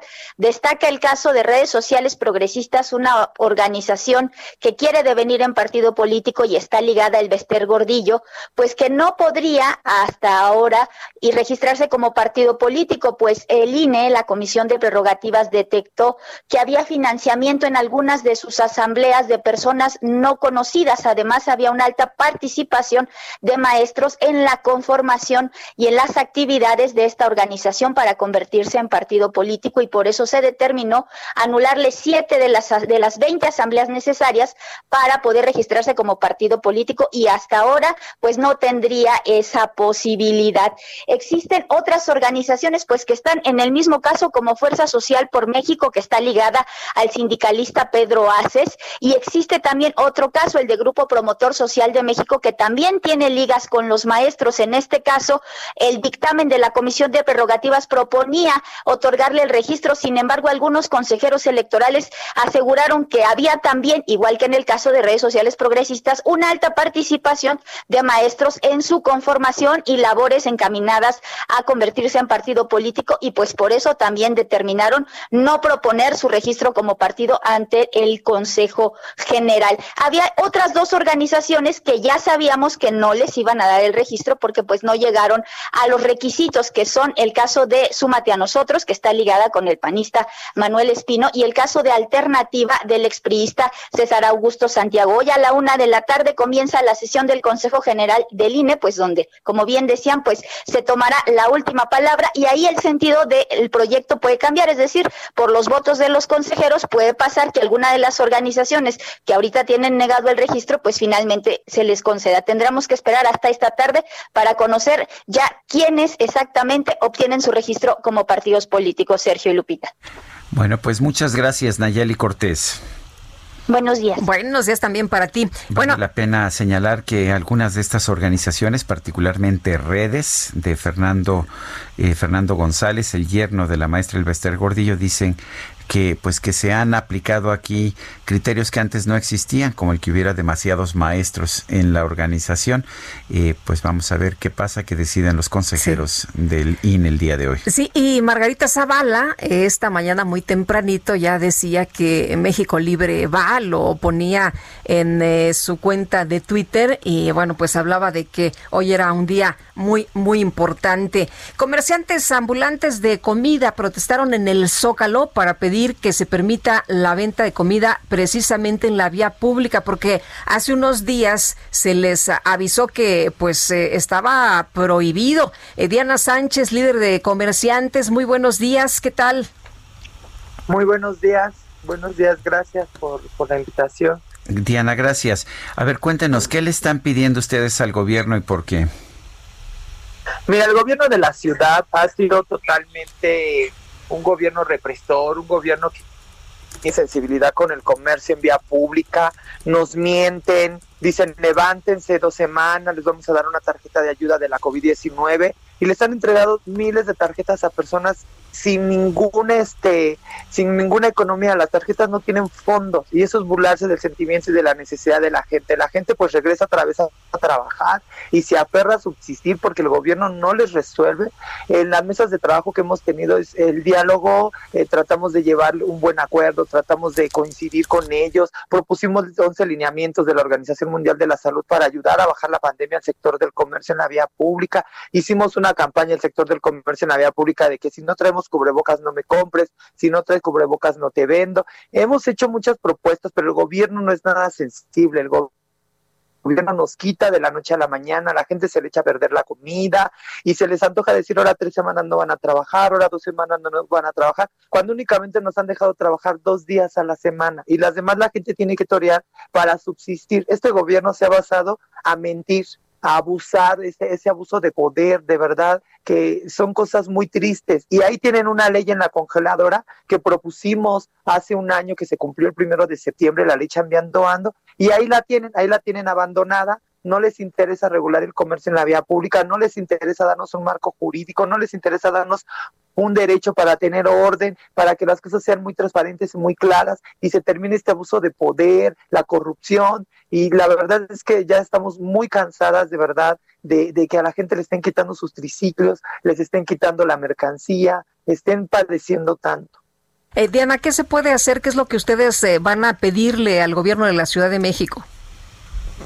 Pues mira, para empezar, la jefa de gobierno no nos ha querido atender. Eh, nos dicen que tenemos que formarnos y que tenemos que mandar un, un, este unos teléfonos para que nos den reunión, pero nunca nos dan reunión. Desde el año pasado la hemos buscado para que nos atienda, para que debido a voz escucha a los comerciantes las necesidades que se tienen, que tenemos una ley que le quisimos presentar y no quiso hacer caso. Todas esas cosas pues no ayudan. Nosotras estaremos en la lucha constante, la necesidad es mucha. La, la CEPAL habla de que México va a ser uno de los países con más pobreza y pobreza extrema en el 2020-21 y eso pues es muy preocupante. Hay miles y miles de desempleo en todo el país, en la Ciudad de México, hay una economía fallida, hay un mal, muy mal gobierno que no han sabido direccionar las cosas y, y, y no aparte solo de todo lo que estamos viviendo, que una pandemia que nos sorprendió a todos y no supimos ni cómo actuar y no se fueron dando las cosas, todavía la represión, creo que eso es muy lastimoso de verdad y, no, no se puede abonar en esas cosas. Además, recordemos que el sector del comercio popular en la vía pública ha alcanzado el 40% del PIB en la Ciudad de México. Somos parte de la economía, de nuestra ciudad y que no tengamos un marco jurídico, que no tengamos eh, una vivienda digna, que ese derecho a la vivienda digna, que no tengamos derecho a la salud con una seguridad social, es terrible y es lamentable que no podamos ir a un banco a pedir un crédito porque nuestro trabajo no es reconocido, es discriminado, criminalizado. Estamos pidiéndole a la jefa de gobierno desde que entró un diagnóstico situacional del comercio en la vía pública, pues para que pueda generar una política pública efectiva a favor del sector, para que gane la ciudad, para que ganen los vecinos, para que ganemos todos. Los pagos del CISCOVI que hacemos de derecho de uso de piso, que sean transparentes, que se sepa dónde se va ese dinero y no se quede en el aire, dónde quedó, dónde lo invirtieron. Eso de verdad ya eh, con esas prácticas tenemos que terminar. Bueno, pues entonces, eh, de momento no ha habido respuesta del gobierno de la ciudad.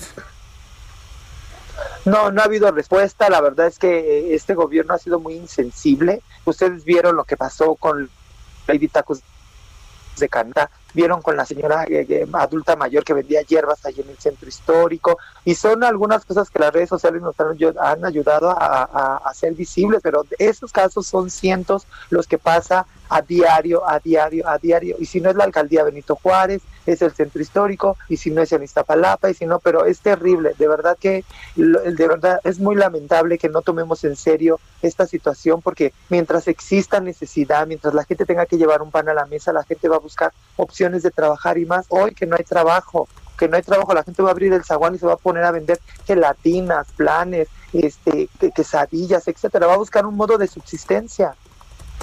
Diana Sánchez Barrios, líder de los comerciantes ambulantes, de los comerciantes en vía pública, gracias por hablar con nosotros. Muchas gracias. Hasta luego, muy buenos días. Y vámonos, ¿verdad? A Chapultepec. Vamos a Chapultepec.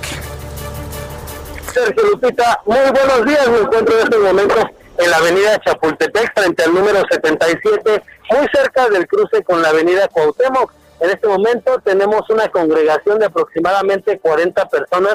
Se trata de integrantes del Sindicato Independiente de Trabajadores del Sistema de Transporte Colectivo Metro, los cuales se encuentran realizando una manifestación y la, la conmemoración del 51 aniversario de este sistema de transporte. Ellos se encuentran frente a la primera piedra, al monumento de la primera piedra del metro. Y pues bueno, están acaban de poner una corona de flores en honor a todos los trabajadores que han fallecido por COVID al interior de las instalaciones del metro, de su plantilla, los cuales denuncian, pues bueno, no han sido protegidos por sus eh, por el sistema de transporte colectivo metro que no les ha proporcionado los insumos necesarios para poder protegerse de esta enfermedad. También están solicitando mejoras a las condiciones laborales y estarán partiendo en cuanto se dé la orden. Desde este punto hasta el Zócalo de la Ciudad de México se tiene previsto también que a las 12 del día se congreguen en las oficinas centrales del metro en la calle de Delicias, donde realizarán un mitin y, y realizarán las mismas protestas para solicitar el aumento de sueldo a sus trabajadores. En el dado caso de que no se cumpla con la atención a estas demandas, estarían bloqueando el eje central Lázaro Cárdenas aproximadamente al mediodía, por lo cual vamos a estar al pendiente de esta movilización. Alan Rodríguez, muchas gracias, buenos días. Gracias, excelente día. Y vámonos al centro histórico con Gerardo Galicia. Adelante. Así es, Sergio Lupita, excelente de mañana. Seguimos eh, muy al pendiente de todo lo que ocurre en los alrededores del primer cuadro de la ciudad. Por lo pronto tenemos un circuito del Zócalo completamente abierto, se puede transitar bastante, bastante bien. Donde sí tenemos cierres a la circulación es en la calle de República de Brasil. Una vez que se llega hasta este punto, eh, ya no se puede continuar hacia el eje 1 norte por obras, así que habrá que tomarlo en cuenta y de preferencia, si se dirigen desde el primer cuadro de la ciudad hacia el eje 1 norte, hay que buscar la calle de Isabela Católica y su continuación República de Chile. De esta manera van a poder avanzar sin mayor problema. Y por lo pronto, el reporte. Gracias, Gerardo. Hasta luego. Y ¿Te parece que nos tomemos el metro? Claro que sí. Reporte Metro con Ana Moreno. Ana Moreno, ¿cómo te va? ¿Cómo está el eh, metro en este viernes? Además ya con más actividad, con más gente en la calle. Hola Lupita, Sergio, un saludo a todo el auditorio. Así es, el día de hoy estamos muy contentos debido a que eh, hace 51 años el sistema de transporte colectivo Metro inició operaciones. Lo conmemoramos con un gran reto, que es la actual crisis sanitaria y enfrentando el más importante de su historia, que es el brindar servicio ininterrumpido y trabajando en conjunto con los usuarios para prevenir contagios. Todo el reconocimiento y la gratitud para los trabajadores que han laborado de manera incansable con el compromiso y objetivo de que el metro continúe transportando a millones de usuarios. Y también un reconocimiento para las personas usuarias que han adoptado todas estas medidas de higiene para evitar contagiar y contagiarse. Y después de esta gran noticia, Lupita Sergio les informo que la red opera de manera normal con afluencia moderada y avance continuo. Presenta un intervalo entre cada tren aproximadamente de cuatro minutos. Y les recordamos a los usuarios que en esta temporada de lluvias anticipen su viaje ya que por seguridad se, nos, se disminuye la marcha de los trenes y el tiempo de traslado puede aumentar al doble. Esta es la información hasta el momento. Excelente fin de semana.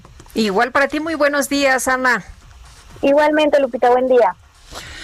Son las 8 de la mañana con 53 minutos y vámonos en este momento hasta Palacio Nacional. Augusto Atempa, adelante.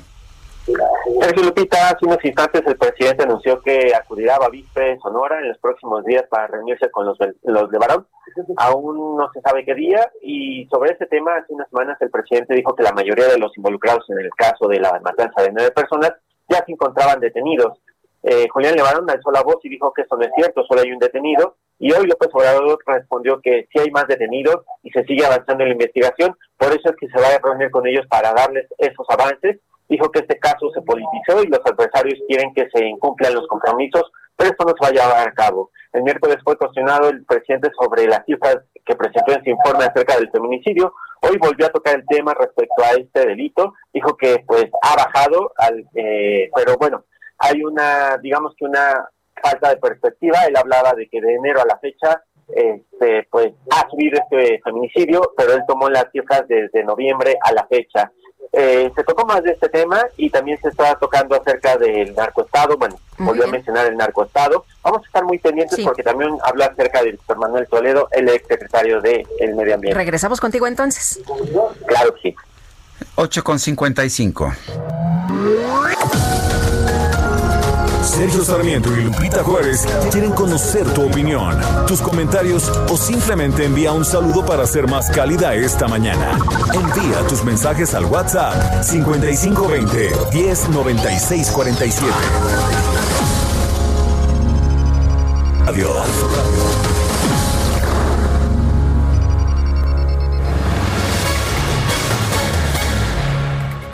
Sergio Lupita, amigos del Heraldo Radio, qué gusto saludarlos en este espacio.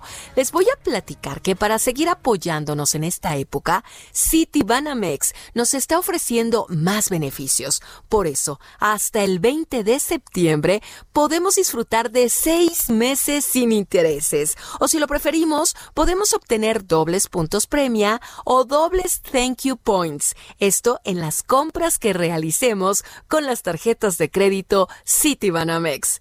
Regístrate y conoce todos los detalles en citibanamex.com diagonal más beneficios. CAT promedio 77.0% sin IVA. Recuerda, Citibanamex nos ofrece más beneficios y tenemos hasta el 20 de septiembre para poder disfrutar seis meses sin intereses. Gracias, continuamos.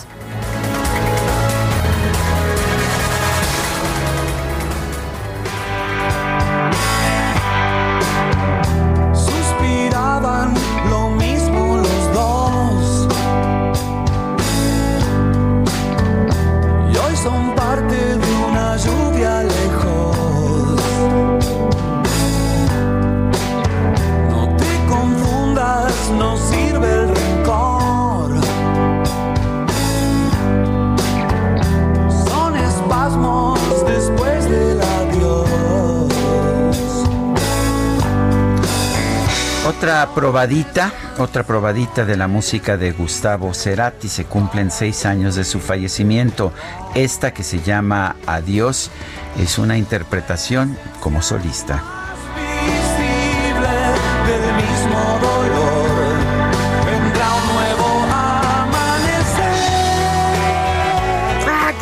Bonito, como que dan ganas de seguirse, la verdad. Yo creo que Gustavo Cerati es uno de los autores importantes de la música en español, vale la pena escucharlo. Una de las funciones que nos hemos dado en este programa es no solamente reflexionar sobre la política o sobre la filosofía de la política, también sobre las artes y la música, por supuesto, es muy importante.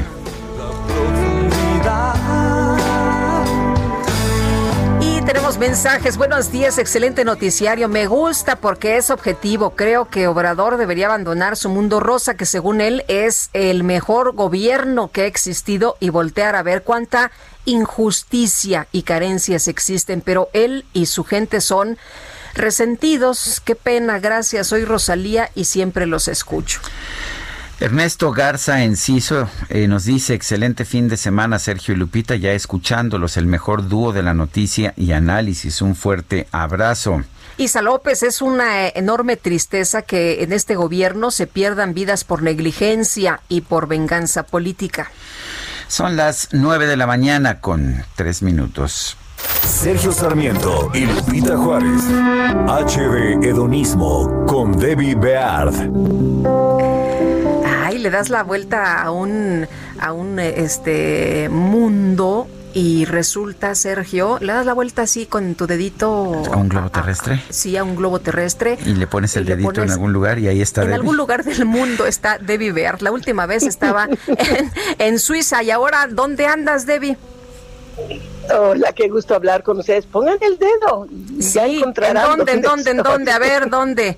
En algún lugar del mundo, en algún lugar del mundo, y ahí estás en algún lugar del mundo, en Italia, en Forti de Marmi, y aquí me encuentro en este momento en el Botaccio, que es un hotel singular, un molino de aceite de oliva eh, del siglo XVII, convertido en una elegante casa de campo que está enclavada en las estribaciones de los Alpes apuanos, y aquí cerca de Forti de Marmi, en la Toscana, esta lujosísima mansión, que es miembro de Relaine Chateau desde 1988, es el resultado de una, una cariñosa restauración llevada a cabo por la familia familia de Ana, que la transformó en un exclusivo hotel boutique. Y el espíritu del botacho se nutre de dos elementos, el mar Tireno, los arroyos de la montaña y el torrente que hizo girar la gran rueda y los engranajes de la prensa de aceitunas, que de hecho tengo aquí frente a mí esto que nos hacía el oro blanco y el mármol de las cuevas de, de Carrara que visitaremos el día de hoy, donde Miguel Ángel eligió la piedra para su David y la Pieta. Y hoy en día el agua que ha reemplazado el aceite que una llenó la gran tina del molino es la pieza central aquí del restaurante, del hotel, y el mármol, el mármol aparece en forma de una extravagante colección de esculturas que son coleccionadas por los de Ana, que son ávidos mecenas de las artes, fundadores, propietarios de un exclusive, inclusivo English College, y el Botacho fue durante muchos años su hogar familiar. Es un retiro un íntimo para los que son amantes del lujo, o del hedonismo, de la privacidad, es un refugio para el viajero gourmet, porque aquí en el Botacho, el restaurante sala de la piscina, con un ambiente único, que es el corazón del hotel, y una sinfonía perfecta de elementos que juegan entre eh, donde se encuentra el centro de la sala, las vigas gigantes de madera que por encima, una alberca enorme por dentro, un vidrio de gran tamaño y es un portal al intrigante pasado de este edificio. Y han confiado el arte culinario, el botacho al chef director, que además es tanto el director del hotel como el chef, Nino Mosca, que desde hace más de 30 años ha visto creer con pasión y lo ha en una meca de los devotos de la buena cocina italiana y, está justo en este precioso den del equilibrio adquirido a partir de los años de dedicación, de la experiencia, de la introspección y ha fusionado una creatividad luminosa con las raíces más profundas de la tradición italiana. Esta cocina del botacho está hecha no solo de alimento físico y material, sino también de mucho más sutil, algo invisible que está hecho de percepciones, de sensaciones, de emociones que están generadas por la atmósfera, el medio ambiente y esta belleza, ritmo y poesía que hay aquí en el Botacho. De hace unos días todavía en Suiza visitamos Basel, ahí al ras del itílico eh, río Rin en el noreste de Suiza, y Basel o Basilea en, en en español. Parece una postal, su casco antiguo medieval que se centra alrededor de Marplatz, que es dominado por el ayuntamiento de Arenisca Roja eh, del siglo XVI y la catedral gótica del, del siglo XII que tiene vistas a la ciudad con sus pintorescas calles, la tumba del erudito holandés del, del siglo XVI, Erasmo, histórica, intrigante al estar cerca de las fronteras del país con Francia y Alemania, Basel es un caleidoscopio de, culturas y en el centro peatonal de esta bella ciudad el original hotel Art House, que es una plataforma, un escenario para la expresión creativa, la alta gastronomía, la exploración urbana, un hotel con alma propia, un estilo singular y se encuentra en el vibrante barrio de Borstadt, eh, que es una calle peatonal que se encuentra justo al sur del río Rini y tiene un ambiente animado después del anochecer, especialmente los fines de semana. Y ahí unos minutos están todos estos atractivos culturales eh, que tiene Basel, muy buenos restaurantes, tiendas boutique, el Kunstmuseum que visitamos, el ayuntamiento, el Museo de Historia Natural, Museo de las Culturas, todo este arte y diseñado justo en asociación con la cercana Collab Gallery el Art House Hotel alberga exposiciones rotativas que, que, se van inclinando hacia los artistas callejeros emergentes, mientras que los chefs del restaurante Souvenir nos animan ahí a, probar estas propias recetas y esa interpretación que tienen. Así que todo, el hormigón piedra de onix, el acero negro, todo nos lleva a un momento distinto y así nos encontramos en estos lugares tan singulares como es el Art House en Basel, miembro de la prestigiosa colección Design Hotel. Así que desde Forte de Marmi, desde el Hotel Botacho, les mando un abrazo muy grande y les deseo un super fin de semana. Muchísimas gracias, Debbie, y un fuerte abrazo también. Disfruta el bocacho. Gracias, muchos besos. Hasta luego, muy buenos días. Son las 9 de la mañana con 9 minutos. Vamos a un resumen de la información.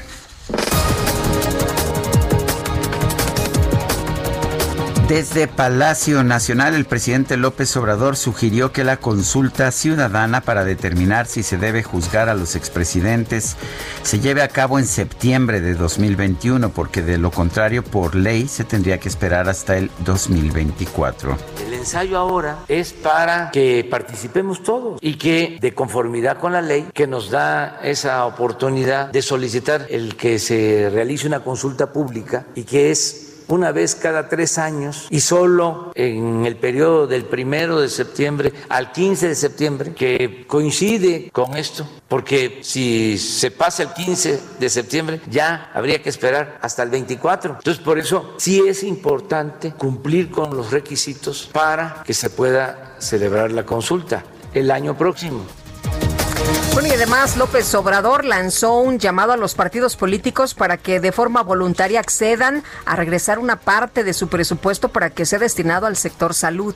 Y debería salir de los mismos partidos, de manera voluntaria, decir, vamos a recibir para las campañas la mitad y vamos a entregar 50% para salud, inclusive etiquetarlo, destinarlo a la vacuna y se los reconocería mucho el pueblo de México. Es el momento de Vamos a ver qué responden. Respetuosamente los llamamos a que tomen esta decisión, a ver qué se piensan el día de hoy, qué responden a este planteamiento.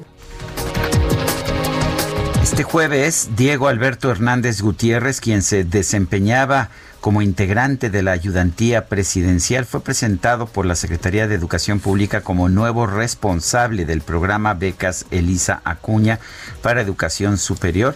Y ha sido muy importante la lista de quienes pues trabajaban en la ayudantía presidencial, una especie de escolta y ahora resulta que tienen puestos muy altos en la administración pública federal. Me imagino que están muy capacitados todos. Pues están muy bien parados. Oye, y la American Chamber of Commerce of, eh, of Mexico eh, afirmó que si el gobierno federal no aplica medidas para rescatar la economía ante los efectos de la pandemia, nuestro país solo podrá recuperar los niveles de producción que tenía en 2018 hasta el año 2027. El hijo del padrino, según la novela de Puzo, estudió en el extranjero, lo mandaba el padrino. La terra lume. El estudio Paramount informó que en diciembre va a estrenar en cines una nueva versión del Padrino 3, la cual pone fin al ascenso y caída de la familia Corleone con un reacomodo de escenas para reflejar la visión original del final del director Francis Ford Coppola y el guionista y autor de la novela que inspiró la cinta Mario Puzo y no no, no mandan a Michael Corleone a estudiar en el extranjero en la nueva versión. Oye, por cierto, hoy es viernes de lectura, ¿eh? ¿Ah, sí? Pueden leer El Padrino. Vale la pena, la verdad es que es una gran novela. Está buenísima, sí. Son las 9 de la mañana con 12 minutos. La Secretaría de Cultura, a través de la Dirección General de Promoción y Festivales Culturales, en colaboración con el Festival Letras en Tepic, están organizando el conversatorio Amado Nervo en el mundo. El objetivo es conocer la labor diplomática y la trayectoria del poeta Nayarita. Vamos a conversar con Lorena Elizabeth Hernández, directora del Festival Letras en Tepic.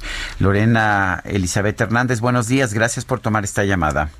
¿Qué tal, Lupita, Sergio? Buenos días a ustedes y a toda la audiencia. Qué gusto saludarte, muy buenos días. Eh, cuéntanos exactamente cómo, cómo se va a conmemorar la labor de Amado Nervo. Bueno, este homenaje internacional al poeta mayor Amado Nervo se da en el marco de su 150 aniversario de natalicio. Amado Nervo nació en Tepic. Eh, el pasado 27 de agosto se conmemoraron justamente los 150 años de, de, su cumpleaños y hemos organizado este homenaje internacional donde ha habido diferentes conversatorios, mesas, lecturas. Hoy es el cierre justamente a las 12 horas eh, de la Ciudad de México, 11 horas de Tepic de Nervo, en donde se va a hablar eh, de la pues muy importante carrera internacional de Amado Nervo. Recordemos que él fue uno de los escritores, de los poetas eh, más conocidos del, de, finales del siglo XIX, principios del siglo XX. Eh, dice Juan Villoro que no ha habido nunca un, unos funerales como los que tuvo Nervo, que falleció en Montevideo, donde era diplomático en 1919 y su cuerpo fue repatriado a México en una larga travesía por mar y le rendían pues homenajes en cada uno de los puertos donde el, barco de la Marina Uruguaya iba, eh, iba eh, pasando. Eh, y bueno, dicen las crónicas que una tercera parte de las personas que vivían en la Ciudad de México en ese momento, en 1919, acompañaron los restos de Nervo hasta la rotonda de las personas ilustres. Era un personaje absolutamente extraordinario, conocido sobre todo como poeta, pero también con, pues, con una carrera donde hizo también novela, donde hizo crónica, y justamente la mesa de hoy eh, va a dar a conocer la labor diplomática en países como Estados Unidos, Uruguay, España y Francia, donde Amado Nervo vivió y donde fue representante de, de México. De hecho, pues cuando fallece él era eh, él era eh, diplomático tanto en Argentina como en Uruguay. Esta, eh, en esta mesa van a participar eh, Francisca Noguerol, que es especialista en literatura hispanoamericana de la Universidad de Salamanca, el escritor Jorge Fernández, que actualmente es director del Instituto de Cultura de México en España, el escritor Pedro Ángel Paló, un muy reconocido narrador que desde hace un tiempo radica en Estados Unidos, y eh, Rocío Martínez del Fondo de Cultura Económica. Es un pues conversatorio ahora con el asunto de la pandemia que los promotores culturales y los eventos culturales se han tenido que mudar todos a, a internet y que esto tiene pues debemos debemos pensarlo así algunas ventajas porque creo que se han ampliado mucho los públicos para este tipo de actividades eh, cuando se hacen cuando se hacen ya no en un recinto específico, sino en las redes. Es mucho más fácil, eh, ¿no? Oye, y hablando de esto, ¿cómo se pueden conectar algunos de nuestros amigos que, que nos están escuchando esta mañana, que ya están interesados? Por favor, en las páginas, en la página del Festival Letras en Tepic en Facebook, desde ahí lo vamos a transmitir a las 12 horas de la Ciudad de México. Les invitamos mucho a que nos sigan y próximamente ahí estaremos también eh, pues transmitiendo la quinta edición del Festival Letras en Tepic que empieza en un par de meses. Muy bien. Y bueno, entonces nos conectamos a las 12, ¿verdad? A las 12 en punto. A las 12 de la Ciudad de México, 11 del el Pacífico, que es la hora de Tepic. Muy bien. Bueno. Lorena Elizabeth Hernández, gracias. No, gracias a ustedes. También recordarles que está todavía disponible el libro de las novelas breves de Nervo, eh, publicado por la UNAM en la página de Libros UNAM. Lo pueden leer eh, actualmente sin costo hasta el 17 de septiembre. Es un regalo que la UNAM le hizo a Amado Nervo en su cumpleaños, así que pueden aprovechar para hacer esta lectura sin costo alguno hasta el 17 de septiembre en Libros UNAM. Bueno, pues muchas gracias, Lorena. Gracias a ustedes, buen fin de Hasta luego, igualmente. Oye, ¿y qué tal? Vámonos al teatro, ¿qué te parece? Todos somos Brian, relata la vida de un eh, chavito, de un chavito acostumbrado a estar solo en su luna este lugar donde imagina estar a salvo. Pero tenemos ya en la línea telefónica a Alan Uribe, director de la obra, que nos va a platicar más de esta historia y de cómo presentan esta, esta obra de teatro. Alan, ¿cómo te va? Muy buenos días.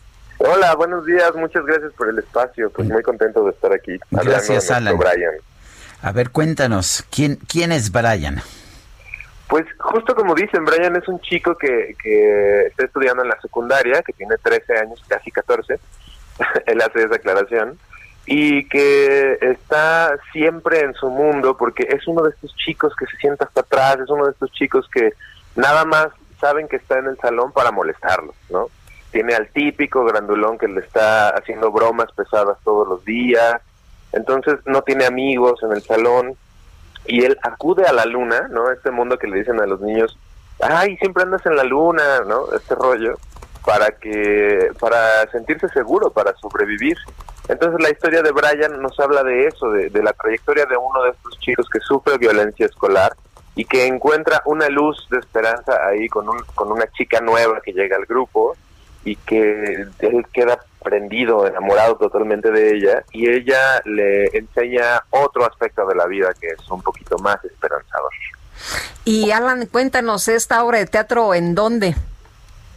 Esta obra de teatro es la primera exploración que hacemos en la compañía Juego Teatro para eh, presentar una obra eh, vía streaming. Esta obra eh, nació el año pasado la, inquietud de montarla porque me llegó a mis manos el texto de Maribel Carrasco y queríamos ponerla en foro, pero tras la pandemia tuvimos que buscar otra manera de, de, levantarla. Y Foro Shakespeare y compañía nos ofrece este espacio que es todos los domingos a las 6 de la tarde para entrar a la sala virtual de Boletópolis es decir, los actores, los cuatro actores, dos actores y dos actrices, están desde su casa y desde ahí transforman su espacio en una especie de set cinematográfico en vivo para eh, contarnos esta historia eh, con los objetos que, encontramos ahí en su casa, con los vestuarios que pudimos eh, lograr hacer ahí con, con sus cosas, porque también no se puede utilizar ahorita vestuario de bodegas ni nada y ahora la experiencia es así, es teatro desde su casa y hemos tenido un, recibimiento muy padre y hemos logrado crear una historia muy dinámica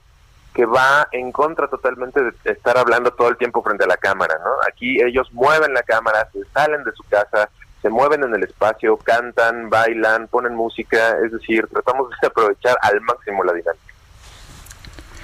Bueno, pues yo quiero agradecerte, Alan Uribe, director de Todos Somos Brian, el que nos hayas hecho esta invitación. Ah, no, muchas gracias a ustedes y recordarles nada más que la obra es apta para toda la familia. Nos encanta la idea de ofrecer este pequeño espacio en los domingos para que abuelitos, papás, niños y jóvenes se reúnan para ver una obra que desde un tema muy eh, amable y desde un tono muy divertido, nos acerca a este tema que es muy pertinente y que nos mueve a nosotros como compañía y que se la van a pasar muy bien. Eh, se la van a, van a pasar 55 minutos de su vida eh, frente a una pantalla muy, muy entretenidos, muy divertidos y cada boleto es eh, un boleto a una pantalla, entonces estamos apelando a eso, a la unión familiar ahora en estos tiempos y a que consuman productos culturales de calidad y divertidos. Muy bien. Alan Uribe, muchas gracias. Que tengas buen día. Igualmente, gracias a ustedes. Hasta luego. Son las 9 con 21. Vámonos hasta Houston. Juan Guevara nos tiene información. Adelante, Juan. ¿Cómo estamos? Muy buenos días. Bueno, para decirles que eh, de nueva cuenta eh, tenemos una circunstancia aquí en los Estados Unidos con el presidente Trump. ¿Qué sucedió? Bueno, Trump estuvo en un rally, en, en un evento de campaña el día de ayer, Y bueno, lo que, hizo, lo que dijo fue incitar a los votantes a prácticamente votar por correo y luego votar por personas. No fue este, muy pronto, no, no, tardaron nada en que la Comisión Nacional de Elecciones, la Comisión de, Elecciones del Estado de, de, Carolina del Norte, dijera que eso es una situación ilegal, no se puede votar dos veces en una misma elección. En los Estados Unidos, cuando se vota por correo, pues ya está, se cuenta ese voto, es un voto por persona. Entonces lo que Trump estaba diciéndole a sus seguidores, pues prácticamente era decir, señores, votemos dos veces por si es cierto que se pierde el voto. Inmediatamente la Comisión Estatal de Elecciones de Carolina del Norte dijo que esto es una felonía de clase A, que inclusive amerita cárcel. Así que bueno, eh, Donald Trump en el ojo de huracán, obviamente la Casa Blanca no ha dado hasta este momento ningún tipo de respuesta a lo que dijo el estado de North Carolina o de Carolina del Norte. Y bueno, vamos a seguirles informando, pero como siempre, vemos que Trump se tropieza y se tropieza fuerte. O sea, lo que estaba pidiendo es a la gente cometer un crimen, fundamentalmente. Y eso es un crimen también, invitar a la gente a cometer un crimen. Exactamente. Y es el presidente de los Estados Unidos incitando a la gente a que cometa actos ilegales. O sea, estamos con la boca abierta. No, no sabemos cuándo nos va a responder este presidente. Pero bueno, esa es la información que tenemos desde los Estados Unidos. Bueno, Juan Guevara, muchas gracias. Un abrazo, saludos. Hasta luego, muy buenos días. Y bueno, pues eh, fíjese usted que Facebook va a vetar anuncios políticos en su plataforma en la semana anterior a las elecciones presidenciales del 3 de noviembre allá en los Estados Unidos. Y esto lo anunció apenas la compañía en una de sus eh, acciones contra la desinformación. También prometió verificar los anuncios prematuros de victoria en los comicios. Si un candidato se declara como ganador antes del recuento final, Facebook añadirá a su publicación un enlace que llevará a los resultados oficiales. Oye, como aquí en México, ¿no?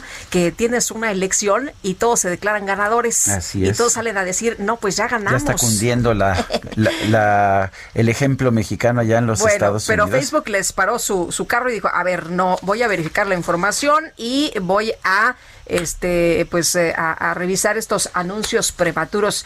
Y bueno pues eh, eh, prometió agregar una etiqueta informativa a cualquier contenido que busque deslegitimar los resultados o afirmar que los métodos de votación legales conducirán al fraude. Pues ya están avisados. Y, ahora que estamos con paladares colonizados fíjate que la sección gastrolab del Heraldo de México tiene hoy un artículo maravilloso sobre bebidas de los dioses, las bebidas espirituosas mexicanas que ya nos recomendaba Israel, Arechiga y una que se me antojó muchísimo. Ya ves que estuve en Mérida el martes, lunes y martes. Bueno, cocina maya, herencia intacta. Nada más veo, nada más veo esos papazules y esa cochinita pibil. Uy, se me antoja. ¿Será que, cosa? ¿Será que los, los mayas y la República de Yucatán han colonizado mi paladar?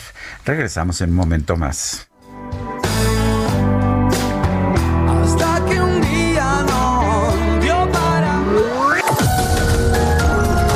Sergio Sarmiento y Lupita Juárez quieren conocer tu opinión, tus comentarios o simplemente envía un saludo para ser más cálida esta mañana.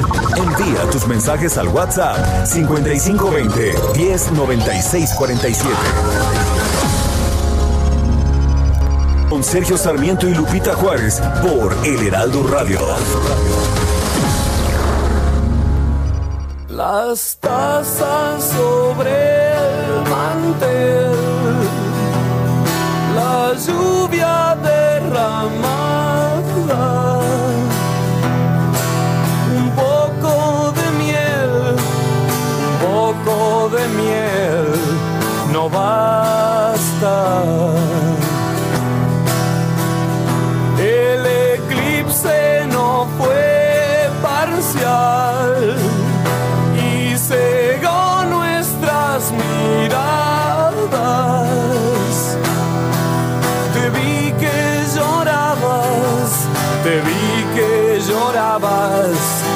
por para tres. Se llama T para tres, una canción muy especial para Gustavo Cerati Eh, parece pues una canción sobre un trío de decepción amorosa, pero no. La letra nos dice, evoca el momento en que Gustavo Cerati junto con su madre Lilian y su padre Juan José debe enfrentar la noticia de la enfermedad de su padre, un cáncer terminal que le ocasionaría la muerte un par de años después. La canción relata cómo vivió Gustavo Cerati esta situación y bueno, se la dedicamos, la pidió él eh, a una persona que nos ha acompañado a lo largo de, pues de más de un año aquí en el Heraldo Radio y hay que reconocer el gran trabajo de algunos de nuestros colaboradores. Se va a otras responsabilidades quizás más importantes, pero pues lo vamos a extrañar en el contacto diario. Isaías Robles, un fuerte abrazo. Realmente te apreciamos.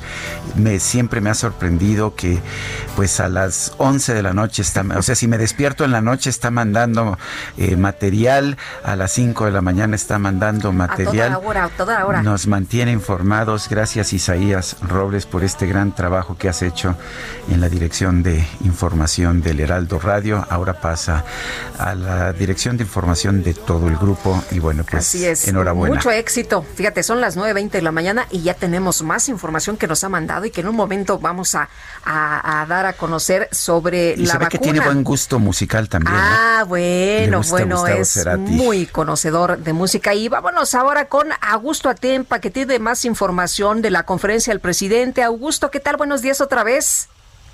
Buenos días otra vez, Lupita Sergio. Ya les platicaba que el miércoles eh, el presidente eh, fue, bueno, mandaba estas cifras que presentó en su informe acerca del feminicidio. Hoy fue cuestionado acerca de esas cifras porque el delito no ha bajado. Al contrario, de enero a la fecha se ha mostrado un aumento en comparación con el año pasado durante el mismo periodo. López Obrador comentó que es cuestión de percepción. Depende de qué tiempo se haga esta medición. Él tomó como referencia las fechas de noviembre a la actualidad, pero independientemente de los resultados, el presidente mencionó que hay compromiso para reducir el número de homicidios y feminicidios. Hay una deuda pendiente con las mujeres y todos los mexicanos.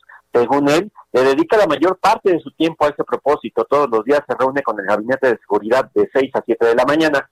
Consideró que el gobierno es capaz de frenar los homicidios, dijo que no hay impunidad y volvió a tocar el tema de García Luna para ponerlo como ejemplo al mencionar que en la administración de Felipe Calderón había un narcoestado. Otro tema que también se abordó fue el del exsecretario Víctor Manuel Toledo. Informó que hace unas semanas, informó el presidente que hace unas semanas fue víctima de hostigamiento, pues le fueron tirados químicos en el patio de su casa. Hay que recordar que el exsecretario estaba en contra del uso de agro- agroquímicos y por ello el presidente dijo que se le brindó protección. El exfuncionario se sintió incómodo porque pues consideró que era demasiado eh, demasiada elevada esta protección, pero el presidente consideró que era bastante necesario para él.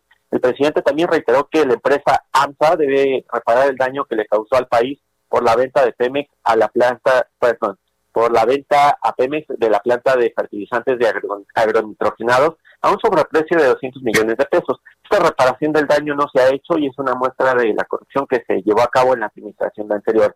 Por último, el tema del aeropuerto. El jefe del Ejecutivo refirió que el avance de los estudios de aeronavegabilidad en el Aeropuerto Internacional Felipe Ángeles confirman que puede funcionar al mismo tiempo que el Aeropuerto Benito Juárez y el Aeropuerto Internacional de Toluca. Sergio Lupita, el reporte. Muy bien, Augusto, muchas gracias. Muy buenos días. Muy buen día. Son las 9 de la mañana con 35 minutos. La micro deportiva. Pedacito de mi vida, te quiero tanto. Pedacito de mi vida, ay amor. Pedacito de mi vida, te quiero tanto. Pedacito de mi amor. Ya no entran los deportes, ¿verdad? Ya pura fiesta, pura Pues yo fiesta. creo que ya, sí, pues Ya, total. total, Ya el es lunes que nos diga los resultados, Julio Romero. Pero Julio Romero, pero ya estás aquí, ¿verdad? Ya llegaste con la micro deportiva. ¿Cómo les va? Buenos días, Sergio Lupita, qué gusto saludarles. Por supuesto, ya sabemos que la microdeportiva es fiesta de lunes a viernes, pero más en viernes, porque además estamos eh, con la cumbia. Bueno, vámonos rapidísimo con la información deportiva. Continuación de la jornada 8 del torneo Guardianes 2020.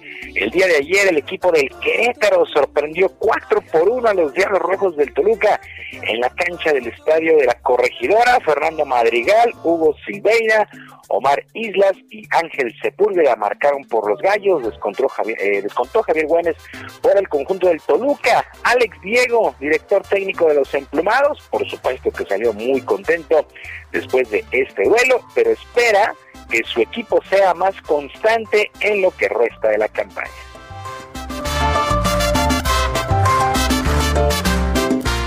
Que de visita nos está costando no, tenemos pretexto, pero, tenemos que encontrar esa, ese porqué de, y, volvernos consistentes. Esa es la palabra, siempre lo he dicho. Eh, si encontramos esa consistencia en el torneo, vamos, eh, vamos a, por supuesto, a tener más puntos y, y, pelear en los puestos de arriba. Ojitos mentirosos, no me El Querétaro venía de dos derrotas consecutivas y ahora gana su encuentro. Por su parte, José Manuel El Chepo de la Torre, entrenador del Toluca, pues salió más que molesto después de esta derrota, pero sobre todo con la actitud de sus jugadores dentro del terreno de juego.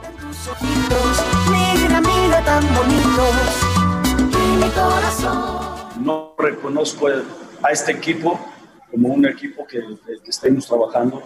Los errores que se están cometiendo son muy claros, son específicos, muy individuales, donde tenemos que seguir corrigiendo porque hubo mucho desidia en, en, las formas como se, se las cosas. Si bailas de aquí el Toluca, uno de los equipos más inconsistentes de la campaña. En el otro duelo, el Pachuca venció 3 por 1 al San Luis. Para el día de hoy, a las 7 de la noche, el equipo de Necaxa estará enfrentando a León, 7 y media, 7 y media de la noche. Para las 9 con 6 minutos, los Cholos de Tijuana contra los Rayados del Monterrey. Antonio Mohamed timonel de Rayados no evade la presión de ser favoritos, no nada más en este juego, sino para el título siempre y cuando mejoren en la efectividad.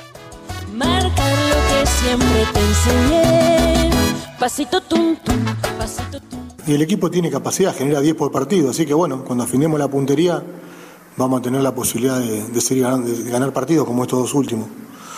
Así que no, no, no, no nos preocupa, sino que nos ocupa, nos ocupa bastante, pero bueno, es parte de... Eh, tampoco hay muchos equipos que mantengan el cero en el fútbol mexicano bonita. Sí, el Monterrey tiene una de las plantillas más importantes. También para el día de hoy a las nueve y media, Juárez contra el equipo de Santos Laguna. Para mañana sábado a las 5, Pumas contra Puebla, a las 7 Atlas Cruz Azul y a las 9 Tigres contra Chivas y se habrán ido ya ocho jornadas en el Guardianes 2020. Mientras tanto, el atacante Raúl Jiménez fue elogiado y elegido por sus compañeros como el mejor jugador del Wolverhampton en la temporada de la Premier League allá en Inglaterra. A través de las distintas redes sociales, el mexicano fue reconocido y por las mismas vías agradeció el hecho. Su futuro aún continúa en el aire, así es que Raúl Jiménez, el más destacado del Wolverhampton. Y después de 10 meses, entre la pausa, la pandemia, pues se reanudó en Europa el fútbol de selecciones con la Liga de las Naciones y en el duelo más atractivo España y Alemania empataron a un gol allá en Stuttgart, juego sin público. Timo Wagner adelantó al cuadro local pero en la compensación ya 95 José Luis Gallá puso los números definitivos en otro resultado de la Liga A. Ucrania venció 2 por 1 a Suiza, actividad ya en el fútbol europeo a nivel selecciones nacionales, eso son, son buenas noticias, aunque pues sigue, siguen los juegos sin público.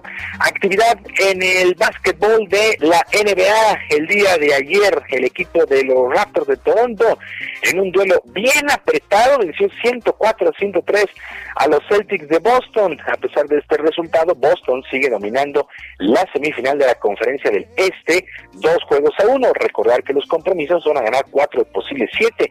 Kawhi Leonard, la estrella de Toronto, 25 puntos, mientras que los Clippers, los Clippers de Los Ángeles, honestamente no batallaron mucho, vencieron 120-97 a los Nuggets de Denver y toman ventaja de 1 a 0 en la semifinal de la conferencia del oeste.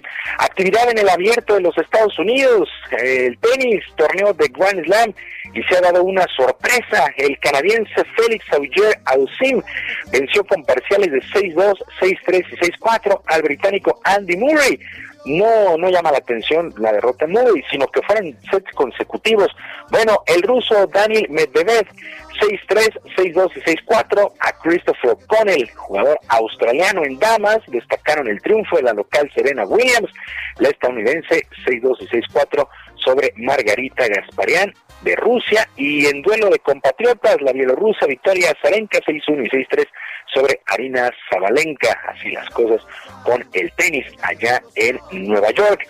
Y la escudería británica Williams vivirá este fin de semana en Monza su último gran premio como familia dueña de este equipo en la Fórmula 1 de automovilismo. Claire Williams, hija del fundador Frank, que actualmente pues tiene 78 años de edad, anunció que dejará sus funciones después del Gran Premio de Italia hay que recordar que Williams nació como equipo en 1977, 739 grandes premios disputados, siete títulos con pilotos de la talla de Nelson Piquet, por ejemplo, Alan Prost, eh, Gilles Villeneuve, bueno, todos ellos pasaron por Williams, pero en los últimos tres años no han podido subir al podio. El equipo fue comprado por el fondo estadounidense de inversiones Dorilton Capital. Así las cosas con Williams, sí, pues la verdad es que llama, llama mucho la atención, pero pues la Fórmula 1 son muchos, muchos, muchos millones de dólares y pues cuando no hay para más, pues hay que vender de repente los equipos. Sergio Lupita, amigos del auditorio, la información deportiva, que es un extraordinario viernes, un mejor fin de semana y que sus equipos ganen. Muchas gracias, Julio Romero. Buenos días. Que tengan todos un excelente día. Gracias a Julio Romero. Son las 9 de la mañana con 42 minutos.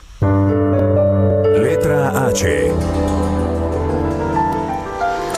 Y ya está con nosotros Mónica Soto y Casa. Ya es viernes, Mónica. Tengo ganas de, de leer. He estado leyendo mucho ensayo, que, pero tú nos recomiendas usualmente literatura, narrativa. ¿Qué nos recomiendas? Hola Sergio, buenos días. Hola Lupita. Hola, ¿cómo estás? Muy bien, pues usualmente Sergio les recomiendo literatura, pero hoy no. ¿Ah, sí? Ah, no me digas que nos vas a recomendar a Adam Smith. no, os voy a recomendar un librazo que se llama El cerebro femenino de Logan Brizendine.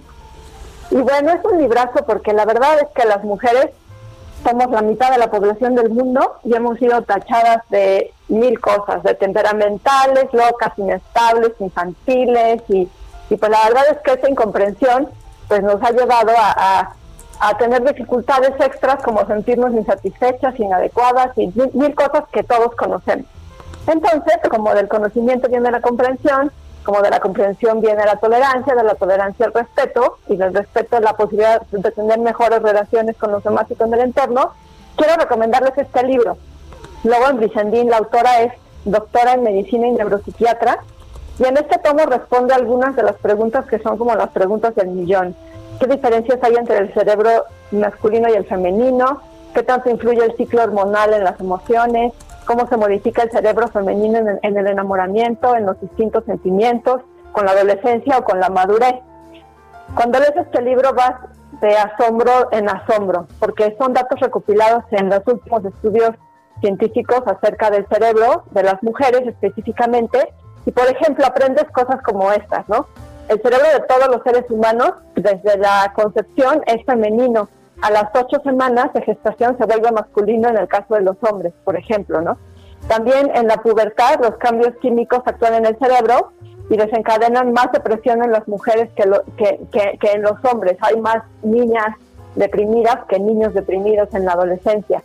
O, por ejemplo, que el estado hormonal de una mujer tiene un efecto neurológico que modifica su comportamiento, sus valores, sus deseos y hasta su forma de percibir la realidad. O sea que en partes del ciclo hormonal cuando baja en los estrógenos y sube la progesterona, las mujeres vemos el mundo hasta más gris. Entonces, si ustedes tienen una novia o varias, si tiene una esposa, si tiene una madre, una hija, una hermana, una amiga, una jefa, una compañera de trabajo, cualquier mujer que tenga en su vida, este es un libro básico, porque estoy seguro que con esta información y con este conocimiento, a todos nos, nos va a mejorar la vida, porque si entiendes en qué, cómo estás funcionando tú, y también obviamente si eres mujer, si entiendes cómo está funcionando y cómo funciona la persona que tienes junto, pues entonces vas a vivir mejor, porque la comprensión y el respeto pues siempre nos llevan a la libertad y la libertad nos lleva a la ligereza y la ligereza nos lleva a la felicidad. Por eso les recomiendo hoy El cerebro femenino de Logan Vicendín. De verdad es un librazo que van a disfrutar mucho porque van a aprender mucho y bueno, se la van a pasar compartiendo con todo el mundo mensajes de mira lo que acabo de aprender. Entonces les va a gustar muchísimo, por eso se los recomiendo este viernes de lectura. Oye, ¿y hasta un hombre podrá entender el cerebro femenino al leer este libro? De hecho, quienes tienen que leer este libro son los hombres. Siempre se quejan de que no los entienden. Se tienen un documento que además está escrito de una manera muy clara, muy sencilla y es hasta divertido en muchos puntos para entenderlo. Entonces, obviamente lo necesitan mucho y también muchas mujeres para dejar de sentirse como locas, desenfrenadas en ciertos días del mes, porque hasta ahora podemos decir, y ya hablamos abiertamente, de que pues las mujeres somos muy hormonales, y sí es cierto, y este libro lo, lo confirma. Entonces para mí es muy importante y ha sido muy importante leerlo porque pues aprenderme a mí misma me ayuda a relacionarme mejor con el mundo. Pero los hombres por supuesto que lo tienen que leer. Toda la vida se han quejado de esto, ahí tienen muchísimas respuestas. Bueno, pues ya, ya sé que voy a leer el fin de semana. A ver, a ver si no me vuelvo, a ver si no me vuelvo imposible. Por favor. No, una de dos, o ya voy a entender a las mujeres o voy a seguir sin entender a las mujeres, pero tendré más conocimiento. Te va a ayudar y te va a cambiar la vida. Bueno, muy bien. Gracias. Hermoso fin de semana. Igual para ti, muchas gracias, Mónica Soto y Casa. Pues hay que leerlo, por supuesto. The Female Brain, el, el me, lo había recomendado Andrés Roemer también. Pues ¿Ah, vamos a vamos a leerlo. Vamos a echarle un ojito, ¿no? Sí, pues vale la pena. Oye, yo este me recomendaron uno para chavos que empecé a leer. Ahí, ya, ves que yo leo de niños y de chavitos y de todo un poco. De Jaime Alfonso Sandoval. No sé si lo han leído, si ha caído en sus manos y se llama Mundo Umbrío y es una serie, está súper divertida, muy amena, se las recomiendo mucho a los chavitos que ahorita están en casa y que pues ya empezaron la escuela, pero que también quieren hacer otras cosas. Bueno, y tenemos eh, más información en protesta por la falta de suministro de agua. Vecinos de la colonia Ciudad Azteca bloquean Avenida Central, esto es a la altura del Boulevard de los Teocalis, ahí en el municipio de Catepec. Los colonos denuncian incumplimiento por parte de Zapase, por parte del sistema de agua potable, alcantarillado y saneamiento para la reparación del pozo de agua que lo suministra y que mientras eso ocurre, pues sean dotados de líquido a través de pipas. Así que por lo pronto, pues ahí está bloqueada Avenida Central. Y bueno, vamos, vamos a Eje Central con Alan Rodríguez. Adelante, Alan. Sergio Lupita, excelente día, es un gusto saludarlos nuevamente. Y tenemos información en estos momentos de vialidad desde el eje central Lázaro Cárdenas, y es que desde la zona de viaducto hasta el cruce con Garibaldi ya se está registrando bastante acumulación de vehículos. También afectada el tránsito en la avenida Chapultepec, desde el cruce con la avenida eh, Valderas hasta el cruce con Bucarel y en este tramo tenemos bastantes obras que complican la vialidad. Ya por último, amigos, comentarles que esta mañana se registró el fallecimiento de una persona en aparente eh, estado pues, de ebriedad. Esto ocurrió en el cruce del eje central Lázaro Cárdenas y la avenida Izazaga, en una iglesia que se encuentra en este punto, por lo cual tenemos presencia de peritos de la Fiscalía General de Justicia de la Ciudad de México haciendo el levantamiento de este cuerpo. Es el reporte que tenemos esta mañana, Sergio Alan Rodríguez, muchas gracias. Gracias, estamos al pendiente.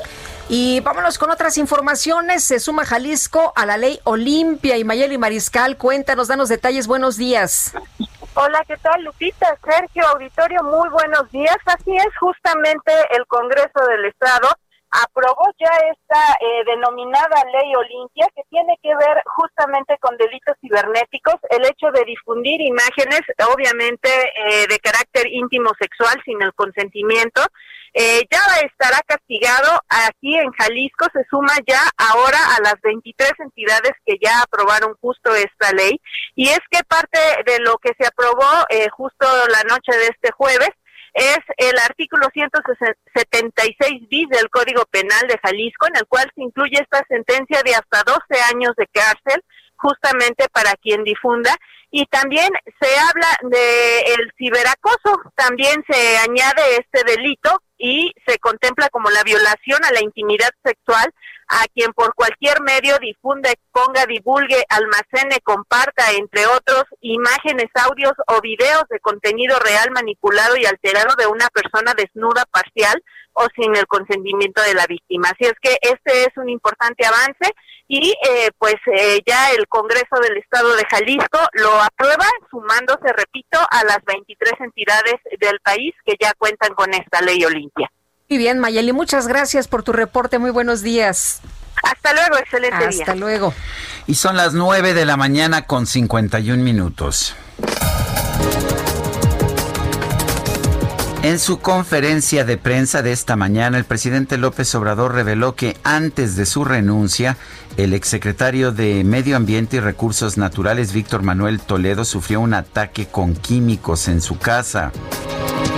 Y por otro lado, López Obrador confirmó que va a viajar a Bavispe, Sonora, para reunirse con integrantes de la comunidad Levarón a fin de comunicarles los avances de la investigación del ataque del 4 de noviembre del 2019. No han estado conformes los Levarón con alguna información que se ha dado a conocer. ¿Y que no sería más bien la fiscalía la que tendría que anunciar? Pues, ¿Por qué el Ejecutivo? ¿No que teníamos una fiscalía autónoma? Pues me parece que, que sí debería ser así, pero bueno, por lo pronto, pues por allá va a estar y estaremos pendientes. Margaret Harris, portavoz de la Organización Mundial de la Salud, advirtió que en términos realistas el organismo no ve probable que haya vacunaciones masivas contra el COVID-19 antes de mediados del 2021. Y el presidente de Brasil, Jair Bolsonaro, señaló que en su país la aplicación de la vacuna contra el coronavirus no va a ser obligatoria ya que no hay una ley que así lo disponga. La neta no me cuidaba, no tengo excusas. Lo acepto, rompí la dieta y pues me valió. ¿Y saben qué?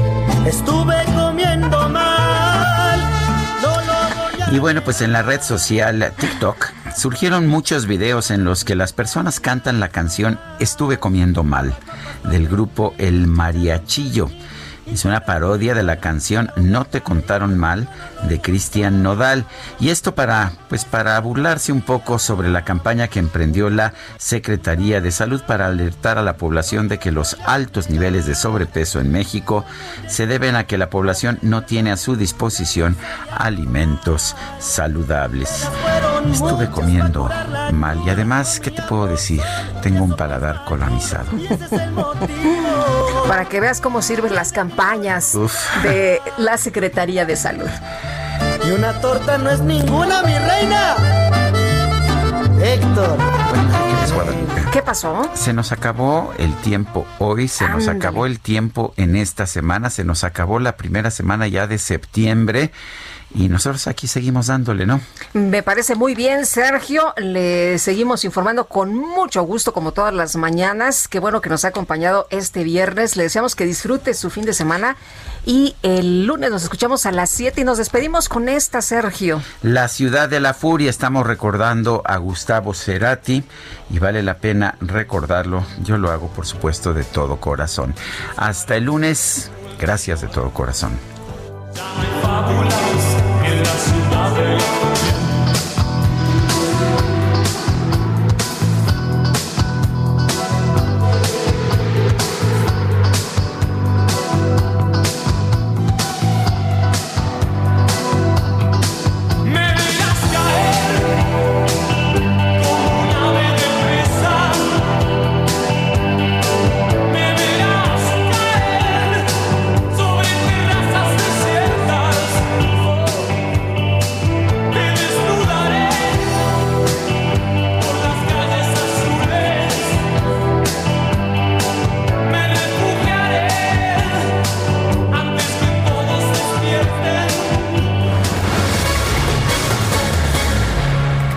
Heraldo Media Group presentó Sergio Sarmiento y Lupita Juárez por El Heraldo Radio.